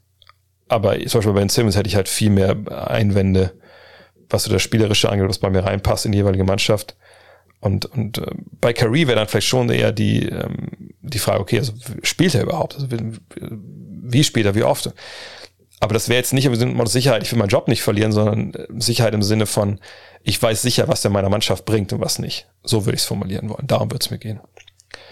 Scotty Pippen, Scotty, sorry für, sorry, uh, Hall of Game, ne? Wenn dich da wie auf, auf Schlips getreten fühlst, das was wir über dich erzählt haben, dann, dann melde dich bitte, dann können wir das gerne nochmal klarstellen im, im, persönlichen Gespräch. Mhm. Jedenfalls will Scotty wissen, sollten Loose Ball over the Back Rebound Fouls nicht besser als Offensiv-Fouls gewertet werden? Da man ja als Offensivspieler beim Offensiv-Rebound das Foul begeht, bevor ein Spieler Ballkontrolle hat. Also Teamfoul, ja, Free Throws, nein. Finde es vor allem immer blöd, wenn enge Spiele so entschieden werden. Ähm, also, du meinst, es sollte Freiwürfe geben, wenn es Over-the-Back-Fouls gibt. Und das wäre halt blöd, weil das Spiel entscheidet. Verstehe ich das richtig? Ähm, nein, denke ich nicht. Also erstmal Loose Ball ist ja schon in Namen des Fouls ähm, drin, dass es keine Ballkontrolle gibt in dem Moment. Also es ist, es ist ein Loose Ball, also, ne, also je nachdem, was du jetzt meinst, genau. Also ich, ich denke mal, du meinst jetzt damit ähm, Fouls, wo ähm, der Ball quasi frei ist ne, und, und, und dann gibt es irgendwie einen Foul. So. Also ich denke, das meinst du damit. Und dann ist ja aber klar, es gibt ja keine Ballkontrolle, ähm, bis dann vielleicht jemand eine Ballkontrolle hat und dann ist wird der, der gefault mit Ball, dann ist natürlich ein Defensivfoul. Also da würde ich überhaupt gar nicht sehen, warum das Offensivfoul werten kann. Und Over-the-Back-Rebound-Fouls, das ist natürlich, ähm, das wäre jetzt die Frage, wenn einer sehr, sehr früh dran ist und noch gar nicht geworfen wurde, dann ist es natürlich ein Offensivfoul. Ähm, aber auch da, es wird geworfen der Ball ist in dem Moment äh, nicht unter irgendeiner Kontrolle, außer der vom, vom, vom lieben Gott oder von der Schwerkraft, je nachdem, wem man da jetzt, an wen man da glaubt. Ähm, und auch da würde ich sagen, dass man äh, das nicht unbedingt als Offensivfoul ähm, bewerten sollte, denn in dem Moment, wenn man mal ganz rein philosophisch, regelphilosophisch denkt, einer, ein Spieler wirft, so. Der Ball ist in der Luft, natürlich befinden wir uns im, in einem Halbfeld, äh, aber sobald der Ball die Hand verlässt, ist ja quasi das, das eigentlich, äh, also nicht komplett gelöscht. Denn wenn natürlich ne, der Ball die Hand verlässt und du rauschst in irgendwen rein, obwohl, nee, also der Ball ist weg, so, wahrscheinlich schlagen jetzt ein paar Refs hier die, die, die zu und die Hände im Kopf zusammen, aber der Ball ist weg, der wird geworfen, ist keine Kontrolle mehr drüber. Ja, alle fighten um Rebound. Und wenn du dann jemand over the back gehst, denke ich, ist das, ist das ein klares, es ist kein Offensivfall, weil du keine Ballkontrolle hast. Deine Mannschaft ist in dem Moment nicht mehr im Angriff. Steht zwar vorne im, im vorderen Hälfte, aber du bist nicht mehr im Angriff. Der Ball ist schon unterwegs. Ist einfach eine Definitionsfrage, aber ich wüsste jetzt nicht, warum man das anders, anders entscheiden sollte. Ähm, wahrscheinlich würde irgendjemand, der jetzt Regel, Regelfirma ist, da einen besseren äh, bessere Erklärung finden, aber ich denke nicht, dass das so ist im Endeffekt. Ich wüsste auch nicht, wie viele Spiele entschieden wurden durch irgendwelche Over-the-Back-Fouls, ehrlich gesagt. Im Zweifel wird er für meine Griffe sogar zu wenig gepfiffen in solchen Situationen. Mr. Green fragt, Mr. Green? Die Jungs vom Korpiger Podcast hatten die Woche eine Umfrage, wo Steph Curry in der Hall of Fame einzuordnen ist. Wo würde er bei dir landen? Top 20, Top 10? Äh, er sagt, wisst ja, solche Sachen finde ich immer schwierig zu beantworten, wenn ein Spieler noch spielt. Äh, Top 10 würde ich irgendwie gefühlt nicht sagen. Top 20 kann gut sein, aber das sind Sachen, ganz ehrlich. Pff, Nee, das, das finde ich zu schwer. Ist auch ein bisschen zu virtuell. Außerdem gibt es ja in der NBA jetzt auch keine Top 20 oder Top 10 in dem Sinne. Ähm, es ist ja nicht so wie die Pyramid oder die Pyramide hier von, von, von Bill Simmons, von daher wüsste ich nicht. Thomas Möverstedt, wie würdest du die rückwirkend die MJ-Jahre bei den Wizards bewerten? Gut. Also, habe ich auch, glaube ich, schon öfter gesagt, deswegen mache ich es ein bisschen kürzer. Ähm, es ist für mich jetzt nicht so, dass ich äh, zurückdenke an diese Jahre bei den Washington Wizards, die, die Michael Jordan gespielt hat und da jetzt irgendwie denke, oh Mann, der hat da seine Legacy beschmutzt und guck dir das an, was, das ist ja eine Frechheit und alles, was der vorher gemacht hat, ist für mich jetzt einfach nichts mehr wert, nur weil er zwei Jahre bei den Washington Wizards nicht die Playoffs erreicht hat. Also so sehe ich das überhaupt gar nicht. Ich, ich fand es damals erstaunlich, dass er ja mit 38, 39, 40 glaube ich sogar noch. Ähm, und es kommt gerade raus, dass die nächsten beiden Spiele der Netz ähm, verlegt werden. Ja. Ähm, dass er, dass er in 38, 39 einfach noch so abgeliefert hat. Ja gut, gut, als 2001, äh, 2002 war er noch verletzt dann noch mit dem Knie, hat nur 60 Spiele gemacht, aber hat eben 23, äh, 6 und 5 aufgelegt. Ähm, sicherlich auch nur mit 42,6 Prozent Zweierquote, aber es war okay. Ähm, da hatte er auch ähm, ja, ein bisschen Rost abzuschütteln. Und dann im zweiten Jahr spielt er in allen 82 Spielen, legt 20, äh, 6 und 4 auf ne, trifft 45 Prozent. Das waren einfach, das waren geile Zahlen. Und ich meine, ich habe ja damals quasi alle Retirements und, und Comebacks von, von Mike mitbekommen. Und ähm, das erste war natürlich damals so, so, so krass, äh, einfach soll ich sagen, so ein Schock zu sagen, Alter, was, du kannst einfach in Rente gehen nach drei Titeln in Folge, was machst du denn? So, und dann war irgendwie klar, der kommt bestimmt wieder, der kommt wieder, der spielt nur ein bisschen Baseball, sein Vater wurde ermordet, kein Wunder, dass er nicht, nicht, nicht spielen will. Und dann kommt er halt wieder, und dann, ne, dann gibt's ja die 17 Spiele, die er dann nach seinem Baseball-Ding da bei den Birmingham Barons macht. Uh, und dann fliegen sie ja gegen Orlando war's, ne? Orlando raus und dann ähm, werden sie dreimal Meister. Last Dance habt alle gesehen. Danach geht er in Rente. Dann ist erst auch Lockout und dann noch zwei Jahre, die er nicht spielt. Und dann ist er wieder da, weil er auch bei den Wizards irgendwie ja seine Finger mit dem Spiel hatte als, als GM etc. Mhm. Und in diesen drei Jahren, wo er nicht da war, gab's immer die Gerüchte, er kommt zurück, der kommt zurück, der kommt zurück.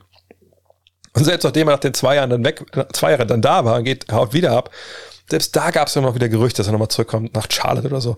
Also, das war schon krass damals. Ähm, aber für mich, muss ich sagen, waren die letzten beiden Jahre grandios. Ich weiß, dass wir einmal mit meinem Kumpel Paddy, ich glaube, es war ein Spiel gegen die Hornets, wo er damals nochmal 40 aufgelegt hat, geguckt haben und einfach, das war dann so dieses alte Feeling, dieses Jordan-Feeling. Man wusste Jordan, das war in den Finals dann einfach auch immer nur, wir haben ja dann nie damals wirklich äh, in den 90ern nie wirklich da reguläre Saisonspiel mit Jordan sehen können. Aber ach guck mal, jetzt Jordan ist on fire, was heute dann so League Pass Momente sind, wo man nochmal eine WhatsApp kriegt, also du musst jetzt gucken, du musst jetzt gucken oder so. Ähm, von daher, ich fand das, fand das cool. Er wollte einfach noch spielen. Ähm, und ich finde es auch ein bisschen befremdlich, ehrlich gesagt, dass immer wieder auf diese zwei Jahre zurückgeschaut wird. Denn ähm, wir gucken ja nicht auf die letzten beiden Jahre von Kobe Bryant zum Beispiel zurück und sagen, was hat er sich da eigentlich angetan? Oder bei Dirk, was ja auch eine ähnliche Altersstruktur dann ist, ne? Sondern da sagt das keiner. Und, und ich glaube, wenn, wenn Mike nicht bei einem Team gewesen wäre und, nicht zwischendurch aufgehört hätte, würde das auch keiner sagen. Äh, von daher, ne, das ist einfach so ein bisschen, weiß ich nicht, ein bisschen anmaßend, weil Leute sagen, ja, das hat sich beschmutzt, das ist alles Blödsinn. Also Mike wird genauso gefeiert, äh, würde genauso gefeiert werden heute, wenn er die beiden Jahre noch in Chicago gespielt hätte oder gar nicht gespielt hätte. Der hat noch einfach nochmal vielen Leuten gezeigt, dass das drauf war. Der, glaube, wollte sich selber auch zeigen. Wir wissen ja nach Last Dance auch ein bisschen, wie er drauf ist, glaube ich. Von daher, ähm, ja, das waren gute Jahre. Es hat Spaß gemacht, dem zuzuschauen damals. Nils Horn fragt, hast du einen Secret Oldschool Lieblingsspieler? Klar, da gibt's MJ, Bird, Magic, Hakim und Co. sind die größten der Großen, aber mir ist zum Beispiel Gary Payton oder T-Mac ebenfalls sehr erfolgreiche Spieler, aber nicht the best of the best. Ich denke, Nils ist relativ neu dabei. Chris Mullen, absoluter Lieblingsspieler aller Zeiten. Habe ich oft genug schon hier thematisiert, von daher, ähm, ja, das ist mein Man. Albertas Klimaviscis, ich hoffe, ich habe das nicht komplett gemördert hier deinen Namen, war Robert Ory mit seinem wahnsinnigen sieben NBA-Titel einer der besten Rollenspieler aller Zeiten oder täuschen die Titel etwas, weil er immer nur zur richtigen Zeit beim richtigen Team war? bei solchen Fragen, denke ich, ist es halt immer eine Mischung. Da müssen wir, glaube ich, auch ehrlich sein. War Robert Ory ein wahnsinnig guter Spieler? Ja, natürlich. Hatte er Glück, oder sagen wir so, hat er Glück gehabt, von den Houston Rockets gedraftet zu werden, genau in der Zeit, wo sie halt äh, zwei Titel gewinnen? Ja. Hat er da Beitrag geleistet? Natürlich. Also hat er die Titel nicht geschenkt bekommen. Hat er das dann clever gemacht, nach äh, LA zu gehen, als Jacoby da unterwegs waren, ähm, und dann nach San Antonio mit Tim Duncan? Hat er clever gemacht. Aber er hat in der Zeit eben auch eine Menge wichtige Würfe getroffen in den Playoffs, ne, hat defensiv einiges gemacht. Beziehungsweise das einzige Mal, wo er halt, ähm, sage ich mal, nicht so funktioniert hat, war ja in Phoenix. Und äh, ich krieg's nicht mehr ganz so zusammen, aber ich glaube, man kann das ganz gut argumentieren. Das, ähm, naja, das war, glaube ich, schon ziemlich äh, geplant, von ihm da rauszufliegen. Hat sich ja damals ja so ein bisschen daneben benommen und dann wird er ja noch zu den Lakers getradet. Wurde er damals auch ne, für Charles Barkley getradet äh, nach Phoenix. Also Barkley geht dann für Sam Cassell, der auch sehr, sehr jung ist äh, zu dem Zeitpunkt noch ähm, und unter anderem halt Ori dann äh, äh, nach Phoenix. Aber nee, Robert Ori in den Playoffs jemand, der einfach in der Lage war, nicht mal irgendwie großartig Serien seinen Stempel aufzudrücken, aber der war in der Lage, oft dann auch sein Game nochmal auf ein neues Level zu heben. Und er hat seine Dreier getroffen, hat auch nicht super viele genommen. Aber nee, das war ein exzellenter Rollenspieler, der Glück mit seinen Mitspielern hatte oder sie sich gut ausgesucht hat und war zur richtigen, richtigen Ort. Aber ohne ihn wären auch viele von diesen Teams sicherlich nicht Meister. Micha fragt, Frankreich hat seit den 2000er Jahren viele NBA-Spieler wie Parker, Gobert, Noah, Dior, Mahin Mir Pietrus, Turiaf, Batum, Fournier, Serafin etc. Dazu Fieberstars wie De Colo, Rigaudot und Poirier. Warum ist französische Vereinsbasketball hingegen nur so relativ unbedeutend? Ich denke, es hat einfach viel mit Geld zu tun. Ne? Also wenn du gute Spieler hast, dann sind die natürlich ähm, sehr, sehr schnell begehrt, sei es in der NBA oder in der Euroleague. Natürlich gibt es ein paar Teams in, in Frankreich, die auch damit spielen, aber die haben halt nicht die finanziellen Mittel, aus, aus welchen Gründen auch immer. Ähm, wahrscheinlich ist es ähnlich wie, wie in Deutschland, dass äh, bis auf der Ausnahme vielleicht von von den Bayern da eigentlich keiner wirklich in dem Konzert der ganz Großen mitspielen kann, was das Geld angeht. Selbst die Bayern äh, stinken ja neben Teams wie Cesca, Moskau oder so dann schon ein bisschen ab, weil die einfach, ja, habe ich Oligarchen hinter und da haben, die dann aber nochmal Millionen reinpumpen. Und das so würde ich es mir erklären. Andere, also die, Frankreich macht eine unfassbar gute Jugendarbeit, deswegen haben wir da so viele Talente, auch wenn man ja jetzt als nächsten, äh, da können wir viel von Frankreich lernen, denke ich. Aber Frankreich äh, vereinsmäßig, da ist einfach, da hast du eben nicht diesen einen Mäzen, den du vielleicht brauchst. Markus Schrie fragt, nach einem gewohnt fröhlichem Gespräch mit Peer Günther, wo es auch um Verletzungen ging, die Spieler nach der aktiven Karriere erst richtig spüren. Kannst du dir vorstellen, dass perspektivisch im Basketball Aktionen eingeschränkt werden, wie es beim Fußball in Sachen Kopfbälle beginnt? Ich denke dann der Gross, der nach seinem, seinen schweren Verletzungen nicht mehr gedankt hat, weil jeder Dank seine Karriere verkürzen würde ehrlich gesagt nicht. Also Derrick Rose ähm, ist nicht auch so, dass es nicht so, dass jeder Dank seiner Karriere äh, verkürzen würde. Derrick Rose hat einfach ähm, früh in seiner Karriere äh, unfassbar rücksichtslos auf seinen eigenen Körper gespielt. Ähm, natürlich hat das viel auch mit Danks zu tun oder hoch zu springen, aber ähm, ich sag mal so, äh, der hätte auch danken können ohne Ende. Das, das wäre wahrscheinlich das wäre kein Problem gewesen. Problem bei ihm war einfach so, der, wie der gelandet ist. Ne? Also wirklich super verquert und auch den Körper in der Luft immer so, ähm, ja, so verbogen mehr oder weniger. Aber wenn du dann halt schief landest und, und diese Kraft ne, wirkt halt in die eine oder andere Richtung, dann kann es einfach, ja, für die Knie echt gefährlich werden. Und das wurde es bei ihm ja dann auch. Und danach, naja, das war einfach dann eine Verletzungslitanei, die einfach dann, ja, körperlich bedingt war. Es war nicht, war nicht so, dass er schon 500 Millionen Danks in seinen Knochen hatte und danach war, war, alles vorbei, sondern er hat einfach rücksichtslos Basketball gespielt, was seinen Körper angeht. Oder vielleicht hätte vielleicht vorher mal mit einem Biomechaniker reden sollen. Ähm, und danach war die Athletik zum großen Teil weg und, und er, er ist nicht mehr auf diese Höhen gekommen oder hat auch nicht mehr diese Explosion gehabt, um halt jedes Mal das Ding da reinzutrümmern. Daran sehe ich, so sehe ich das bei ihm. Ähm, Sonst sehe ich eigentlich keine Aktion, wenn ich ehrlich bin. Kopfwelle, ja, das, da gibt es eine Diskussion. Ähm, ich habe selber als Kind Fußball gespielt und im Nachhinein denke ich auch so krass, manchmal, wenn man einfach Bälle an den Schädel bekommen hat und man so ein bisschen wurde dann so ein bisschen schwarz vor Augen, hat so ein bisschen Sterne gesehen und trotzdem weitergemacht. Das war sicherlich alles nicht so richtig. Das Paradebeispiel im negativen Sinne ist auch da die NFL natürlich über die Jahre. Ähm, ja, mit diesen CTI-Geschichten, ähm, diese, diese Traum, diese immer wiederkehrenden Traumata, ne, das ist natürlich eine Problematik und, und Gehirnerschütterungen sind eben auch eine Problematik. Aber im Basketball sehe ich das gar nicht, sehe ich jetzt keine einzelne Aktion äh, und, und Danks. Ja, ich meine, natürlich springst du höher bei einem Dank als vielleicht bei einem Sprungwurf. Du landest sicherlich auch härter, weil du aus voller Geschwindigkeit kommst in der Regel. Auf der anderen Seite, wie viel davon hast du im Spiel? Das macht jetzt so eine Karriere auch nicht unbedingt großartig kürzer. Ähm, nee, exakt sehe ich da keine Aktion, die man da irgendwie, die man denken sollte. Manfred fragt, denkst du, es spielt aus geografischer Sicht eine Rolle, wo man Basketball spielt? Man ist doch während der Season unterwegs und Off-Season fährt man nach Hause. Ich denke an JJ Reddick, wo die Familie ja in New York City gelebt hat. Sieht man die Familie dann nur in der Off-Season? Mit der Familie ist, glaube ich, unterschiedlich. Ne? Wenn du Kids hast, die zur Schule gehen, ähm, dann will man vielleicht irgendwann auch mal gucken, dass sie so ein bisschen setteln. Äh, bei Reddick war es ja dann so, äh, er hat ja erst in Philly gespielt, dann eine Zeit lang. Von da nach New York sind drei Stunden im Auto, glaube ich. Das ist jetzt nicht so unbedingt super weit weg, da kann man öfter mal nach Hause fahren. Sonst, na klar, wenn man dann in Dallas spielt oder so, dann ist was anderes.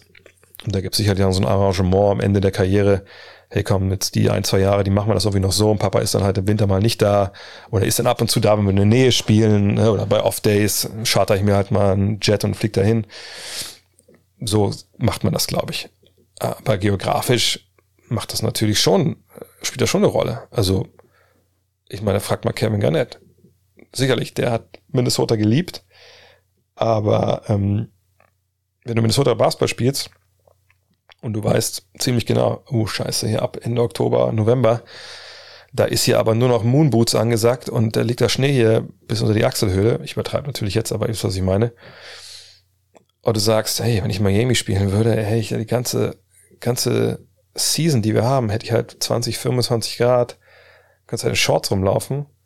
Und vielleicht auch gerade so im Alter, wenn die Kälte dir den Knochen ein bisschen zerrt, wäre es vielleicht auch ganz geil, im Süden zu spielen oder in LA. Da macht das schon irgendwo einen Unterschied denke ich. Ähm, klar kann jetzt nicht jeder die Entscheidung treffen, hey, spiele ich in Florida oder spiele ich in, äh, in Minnesota. Aber da, glaube ich, kommen schon Sachen ein bisschen mit ins Spiel. Ähm, das war ja auch ganz früher so, dass viele Afroamerikaner gesagt haben, wir spielen nicht in, in, in Boston, weil das einfach bei Jahrzehnte eine Stadt war, puh, bei aller Liebe, die sie für die Celtics hatten, das wäre vielleicht ganz lieb gewesen, wenn da mal ein paar Weiße mitgespielt hätten. So, also das war ja ein offenes Geheimnis. So, auch da spielt vielleicht solche Sachen mal ab und zu eine Rolle. Aber natürlich heutzutage, dass das ganz, der ganz große Faktor wird immer das Geld sein. Und, und dann nimmt man das auch, weil, wie gesagt, die Offseason natürlich dann woanders verbracht wird. Dann nimmt man das wahrscheinlich mit in Kauf. Und ich denke auch mit dem Geld, was die Jungs verdienen, also zumindest die, die dann größere Verträge unterschreiben, da kann man wahrscheinlich überall auch ganz gut leben und sich sicher auch ein bisschen auch höhere Heizkosten, glaube ich, dann in Kauf nehmen. Apro Heizkosten. Nächste Frage kommt von Tim Frost. Werden T-Shirts und Handtücher, die die Spieler beim Einwechseln auf den Boden werfen und die dann von den verantwortlichen Mitarbeitern geholt werden, immer direkt gewaschen oder legt der Mitarbeiter die dann nur zusammen und gibt sie den Spielern bei der nächsten Auswechslung wieder? Manche Spieler sind ja nur kurz auf dem Feld oder nur kurz auf der Bank und dann immer wieder ein frisches T-Shirt fände ich nicht sehr ressourcenschonend. Ich sag, weiß ich es nicht genau, aber ich kann mir nicht vorstellen, dass das äh, immer wieder neue Sachen sind. Ähm, vielleicht dann doch ein Spieler zwei, drei Shirts oder sowas, aber ähm, was die Warm-ups und so angeht, ich denke, das sind schon die gleichen, denn es ist ja so auch, dass die Spieler ähm, stellenweise auch so Sonderanfertigungen haben, dass sie, das ist ja nicht so, dass jetzt, keine Ahnung, äh, die XXL haben oder Triple XL, ich habe das auch im Fragenstream letztens erklärt, sondern es gibt ja oft diese ähm, Geschichten, kann man bei Trikots, Meinetwegen, du hast, äh, die Amerikaner haben auch dann diese, diese anderen Größen stellenweise, ne? also, aber sagen wir, du hast Double XL, A plus zwei, also hast ein zwei Inch längeres Trikot. Das gibt's dann auch für, für die Tearaway Pants, gibt's auch für, für die, ähm, für, für die Hoodies und so. Und da werden die nicht für jeden da wieder zehn Stücke haben, wenn er sich fünfmal am Tag ein- und ausgewechselt wird. Von daher, nee, nee, ich denke, dass es dann äh, schon sich in Grenzen hält und das nicht da jeder fünf, sechs Shirts hat. Ich wüsste gar nicht, wo die alle untergebracht werden sollten. Und man sieht es auch, ach genau, also nach dem Spiel, zum Beispiel in Dallas ist mir das immer aufgefallen, steht in der Mitte dann von der Kabine so eine, ja, so eine Wäsche, ein Wäschekorb, äh, wo dann alle dann ihre Dinger so reinwerfen, so wie das sicherlich auch machen würden. ähm, und ähm, da sieht man dann auch, dass es, dass es jetzt nicht, na gut, es wird hier reingestellt, der ist leer, dann ist er auch nicht richtig voll danach. Das ist vielleicht ein schlechtes Beispiel, weil es kann ja sein, dass die, die anderen Sachen, die schon eingesaut werden, dann schon direkt weggenommen werden. Aber nee, nee ich kann mir nicht vorstellen, dass die da im Endeffekt ähm, großartig, dass da so viel gewaschen wird. Last but not least fragt, welche vier NBA-Spieler all-time hättest du gern in deinem Team, wenn es darum geht, den legendären Partypokal des Osterturniers in Ibbenbüren zu gewinnen? Also muss ich vorausschicken, den habe ich schon gewonnen. Äh, ziemlich genau weiß ich auch in dem Jahr, wo I Want It That Way rauskam und äh, wir dann bis morgens um sechs, glaube ich, war es, ähm, in dieser Scheune, wo das immer war, da mit diesem Frauenteam aus Litauen äh, getanzt haben und das Lied gesungen haben. Und ähm, ich weiß noch, dass die, die hatten ähm, Zigaretten, ich rauche nicht, aber mein Kumpel Chris hat geraucht. Ich habe dann nur so getan. Die hatten, ähm, also Zigaretten, die, die waren lila, so, ne, das, das was mal so weiß ist. Und der Filter war Gold. Das weiß ich noch. In dem Jahr haben wir auf jeden Fall gewonnen, weil ich glaube, wir haben im Endeffekt eine halbe Stunde geschlafen vom ersten Spiel. Egal.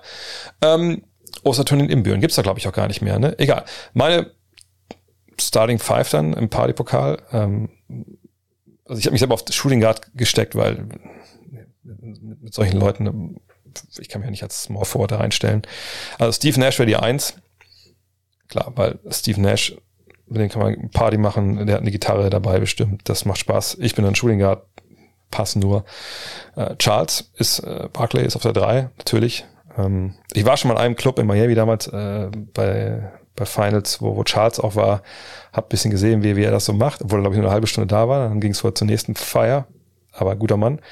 Dirk auf der 4, natürlich. Dirk und Steve, da glaube ich immer Spaß. Ihr kennt alle die Bilder noch von damals. Und auf der 5 Shaq weil ich zum einen glaube, wenn du mit Charles unterwegs bist, auch auf, auf dem, auch in Imbüren, auf dem Turnier, ja, irgendwas, da gibt es sicherlich irgendwie geht so ein bisschen Stress, ne, keine Ahnung. Und dann ähm, ist doch gut, wenn man Check dabei hat, der dann so ein bisschen, ähm, ne, mal kurz einmal sagen kann, hey, Bro, Bro, chill, chill. So, und dann ist die Sache, äh, geht, und auch mit Check, da muss man auch selber nicht bezahlen. Das wäre mir auch dann wichtig, wenn ich mit den vier losziehe, dass die dann halt die Rechnung übernehmen. Ja, Steve, Charles, Dirk und Shaq. Wüsste nicht, dass es da eine bessere Kombo gibt, wenn ich ehrlich bin.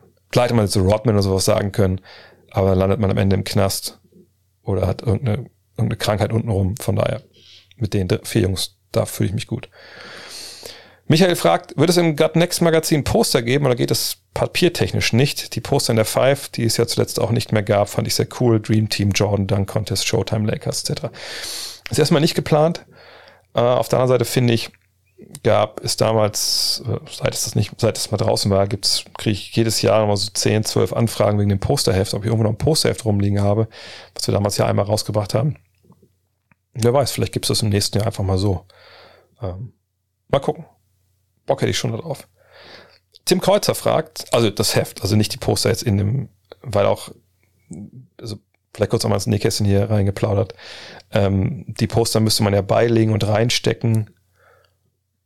Dann ist natürlich wieder ein bisschen, also ein bisschen schon ziemlich teuer, dann, dann lieber ein ganzes Magazin, glaube ich, mit Postern. Aber da, mal gucken. Lass uns erstmal das Heft normal machen. Tim Kreuzer fragt, und das ist letzte Frage für heute. Keine klassische Frage, aber könntest du uns nochmal die genauen Daten und Spiele sagen, an denen du noch dieses Jahr kommentierst? Ja, kann ich ziemlich genau. Heute Nacht von Sonntag auf Montag um zwei Uhr, es sei denn, Vogue macht mir da einen Strich durch die Rechnung oder Corona oder wen immer wieder Schuld geben wollt. Lakers gegen Bulls. Das letzte Spiel, was ich dieses Jahr kommentiere und im neuen Jahr, auch wenn es nicht die Frage war, geht es dann für mich weiter. Bereits am 2. Januar um 21.30 Uhr Knicks gegen Raptors, am 8. Januar Grizzlies gegen Clippers um 21.30 Uhr, am 23. Januar mit Knicks gegen Raptors und am 30. Januar Nets gegen Warriors. Das sind die vier Spiele, die ich monatlich mache und das sind die vier Spiele dann im mm, Januar. Ja, Nets gegen Warriors. Hoffen wir, dass bis dahin alles sich beruhigt hat. Schön wär's dann wäre das natürlich richtig geil. Auch die anderen Spiele, richtig gut. In diesem Sinne, vielleicht heute Nacht, zwei Uhr. Ansonsten natürlich die Tage bei der Rapid Reaction, äh, beim nächsten Fragen-Pod, bei vielleicht noch einem Premium-Pod diese Woche. Und dann ist ja auch schon Weihnachten. In diesem Sinne, wir hören uns. Hello.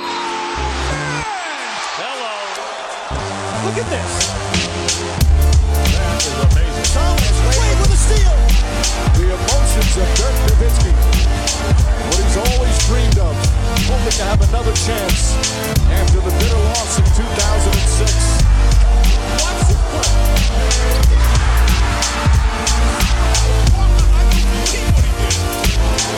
That is amazing.